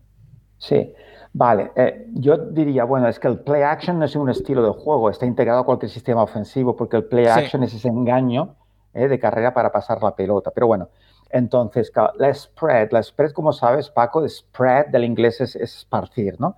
Son estas formaciones que se juegan muy abierto. Un solo running back, tres receptores un terreno, hasta cuatro receptores, incluso empty, sin running backs. Vale. Eh, ¿Vale? Y la Smash Mouth es la filosofía de juego donde se juega muy cerrado, normalmente dos running backs, un dos tight ends y juegas a correr el balón, ¿eh? A pegarle la boca al contrario, es, es de fuerza, digamos. Y de ahí, pues, eh, de correr, correr, correr, play action y pasas profundo, digamos, y buscas el pase. O sea, la spread, la idea es pasar para abrir el juego de carrera, en teoría, y la Smash Mouth más cerrada es correr para abrir después el juego de pase cuando la defensa juega descaradamente eh, a parar ese, ese juego de carrera. Entonces, pues he estado pensando la, la pregunta porque, como decía Paco, yo he tenido tiempo para preparar el podcast y, y yo que no soy muy de rankings ni, ni- ni de elegir jugadores sobre otros, pero sí, Sí. sí, mira, eh, creo que lo tengo bastante claro y- Vale. y, y- y no vais a estar de acuerdo, pero, pero bueno. Bueno, no, no tenemos que estarlo. Vale. A ver. Vale. Sabéis que yo la posición, dentro de la evolución del deporte, que me apasiona la evolución del deporte, yo sigo creyendo que un running back, por ejemplo, que salga muy bien al pase, pero que en tercer y dos lo tengas que sustituir, para mí no es un running back, es un receptor. claro, eh, eh, ¿sabes? Entonces, a mí me gusta el running back potente, que además sale a pase la mar de bien, ¿vale? Completo. Igual que el quarterback. Me salen, me quarterback- salen dos nombres con esa definición. Como. Entonces, te- mm, creo que te voy a sorprender. Vale. Entonces, eh, un quarterback que es extremadamente rápido corriendo, pero en tercero y 15 sufres, pues lo mismo, para mí es un running back. Vale. Es, es- es un, es un quarterback corredor, no es un quarterback pass, entonces te limita. Pues dicho esto, a mí me Estás encanta bastante categórico, Juan. ¿eh? bastante. Bueno, pero son, mi- son mis gustos. Paco me Sí, sí, pregunta sí, la- sí, la sí, audiencia, sí, sí. pues, No, si me gusta que seas así, de hecho. ¿vale? Entonces, eh, dado los tiempos modernos y, y- y la velocidad del juego, pues me encantan los quarterbacks que sean grandes pasadores que te destrozan el pocket, pero que, se- que sean rápidos, por supuesto, pero en ese orden. Entonces, ¿cómo no? Eh, aquí me quedo con Joe Burrow. Me quedo sin ningún tipo de duda, me quedo con Joe Burrow. Hay ¿Unido más. a? ¿Perdón? Unido a Joe Burrow con. Running back, os voy a sorprender muchísimo porque esta temporada de college me enamoré no solo del juego, sino de la personalidad y cómo sale el pase del running back de Alabama. Entonces, yo aquí me pillo a Najee Harris seguro. Ah, Seguro, seguro. Sí, sí, sí. ¿Por qué? Porque además jugando con burro que te destroza pasando, ¿qué quieres? claro, pones a Najee Harris ahí que entre tackles te destroza, necesitas estar al strong safety. esto, esto es para, perdona, ¿para qué tipo de, de juego? ¿De los tres? Para el que tú quieras. Ah, para los si tres. pues, es que además es por eso, es que lo puedes utilizar porque Najee Harris es el típico corredor que te machaca de- desde la I formation y desde la spread. Cuando abres a la defensa, párame también. Tienes que dar el strong safety. Oye, Tienes el, el uno contra uno al perímetro y yo burro te destroza. y Juan, Así que para cualquier sistema cojo a burro y a Harris. ¿y no me, no me compras a Nick Chubb? Hay muchas posibilidades. A mí, a mí los, dos, los dos nombres de running back que me salían, que podrían ser más versátiles para esto, eran Alvin Kamara y Nick Chubb. Sí, claro que sí, mucho cámara. pero, pero es que cuando me pides hacer rankings y después me cuestionas, yo, yo tengo mi ranking. yo creo que estará Juan de acuerdo. Yo iría a tres jugadores que integraban el mismo equipo y que generaron un ataque imparable. Luego no ganaban la Super Bowl, no llegaban, pero un ataque imparable en la conferencia americana y para los tres sistemas que han pedido. Peyton Manning, increíble en el, en el play action. Nunca sabías quién llevaba la pelota, si la llevaba él. El running back Edgar James, que tenía, que como dice Juan, corría pero también recibía. Y Marvin Harrison. Marvin Harrison, ¿no? Lo que quiere es esa, Esa, esa, formación smash y tener a Marvin Harrison como receptor corriendo libre o en uno contra uno, ¿no? O tú te vas allá a veteranos retirados. Yo, ya, lo siento, lo siento. Estoy haciendo un programa del siglo pasado, Paco. No, no, que es interesantísimo. No, pero Paco, si es que tienes razón del mundo. O sea, yo, Patrick Mahomes seguramente la mejor opción, pero como gusto personal, como líder, como todo, o sea, que es un tema de gusto. Quiero saber tu gusto personal, de eso se trata, claro. Me, ha hecho ilusión y, por ejemplo, el tema de receptores, que yo imagino que sería un X, ¿no? Una X más que, que un slot receiver, ¿no? Pues, pues hay muchos también, pero no sé, yo, a mí la, temporada pasada, aunque, aunque, es un receptor bastante curioso respecto a su manera de jugar de Dante Adams, porque no utiliza mucho los brazos como cualquier, pero el movimiento de pies es brutal. O sea, como, como sale de la línea de scrimmage, pum, derecha izquierda, me tiene enamorado. Entonces, yo cogería al receptor de los Packers. Vale. Eh, los Packers tienen mucho ese tipo de formación que nos preguntaban, ¿no, Juan? Sí. Donde Davante Adams pasa a ser clave, mm, súper clave. Claro, Nos quedan cuatro preguntas, Juan. Vamos a ir terminando. La primera, la de Galera Pomeda, que la ha tenido que aclarar por Twitter porque de primeras no la había sentido muy bien, pero yo te la planteo. Dice, hace un par de temporadas, los Kansas City Chiefs hicieron una jugada ofensiva en la que antes del snap toda la línea ofensiva giraba 360 grados hacia su derecha, es decir, giraban para quedarse en el mismo sitio, pero bueno, giraban. Eh, no recuerdo exactamente el partido y me parece que fue en playoff contra Steelers, pero no estoy nada seguro. Básicamente lo que quiere Galera Pomeda es ¿para qué sirve esa jugada? ¿Para qué sirve que la línea ofensiva gire 360 grados? Claro, imaginaba que la pregunta iba por ahí, pero quería asegurarme si es que si se utiliza mucho, eh, ¿sabes? no sé, quería asegurarme, porque además la, pregunta es buenísima, quería saber, asegurarme exactamente qué queríamos saber aquí. Pues, y también hay, eh, si buscáis en YouTube pacientemente, se encuentran también lo mismo, el receptor en trips y también hacer un giro, todos, y, pero no es nada habitual. ¿Por qué? Porque se trata, simplemente, se trata simplemente de distraer a la defensa. Pensad que una de las armas más grandes eh, con las que puedes atacar a la defensa es, eh, es hacerles pensar. Sea, tú dices al middle linebacker, al middle linebacker, al Mike linebacker, que está ahí esperando con ese instinto asesino, leyendo a ver el cuadro, cuando empieza la jugada, y de repente le señalas y le dices, ¿no? Eh, yo qué sé, ¿sabes?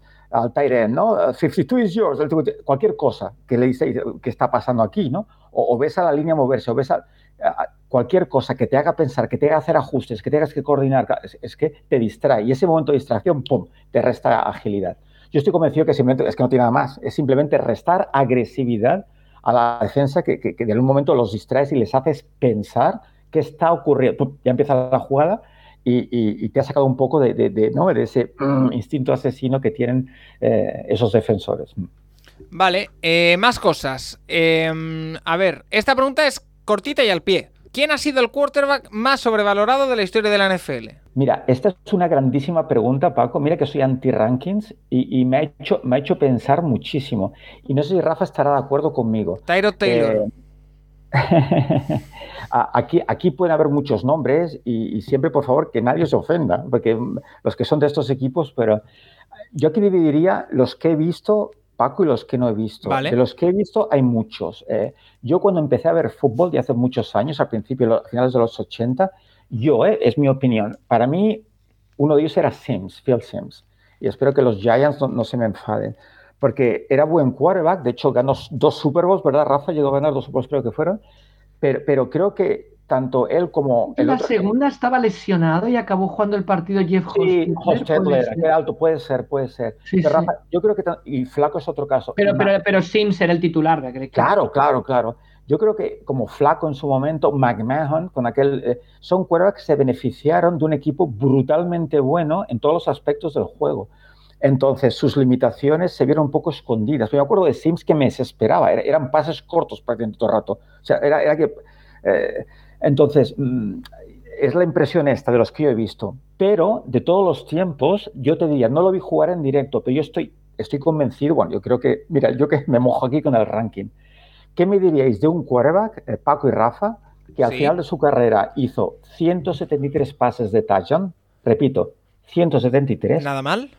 220 intercepciones, Uf. O sea, 173 pases y 220 intercepciones, y solo completó el 50% Mi, de sus mi pases. primera pregunta sería: ¿cómo ha durado ese jugador tanto en la NFL? Te hago otra pregunta. ¿Cómo sigue siendo uno de los iconos del fútbol americano? ¿Sabéis de quién hablo? Sorpréndeme. Eh, Rafa, tú lo sabes. Lo digo, se llama mm, Joe.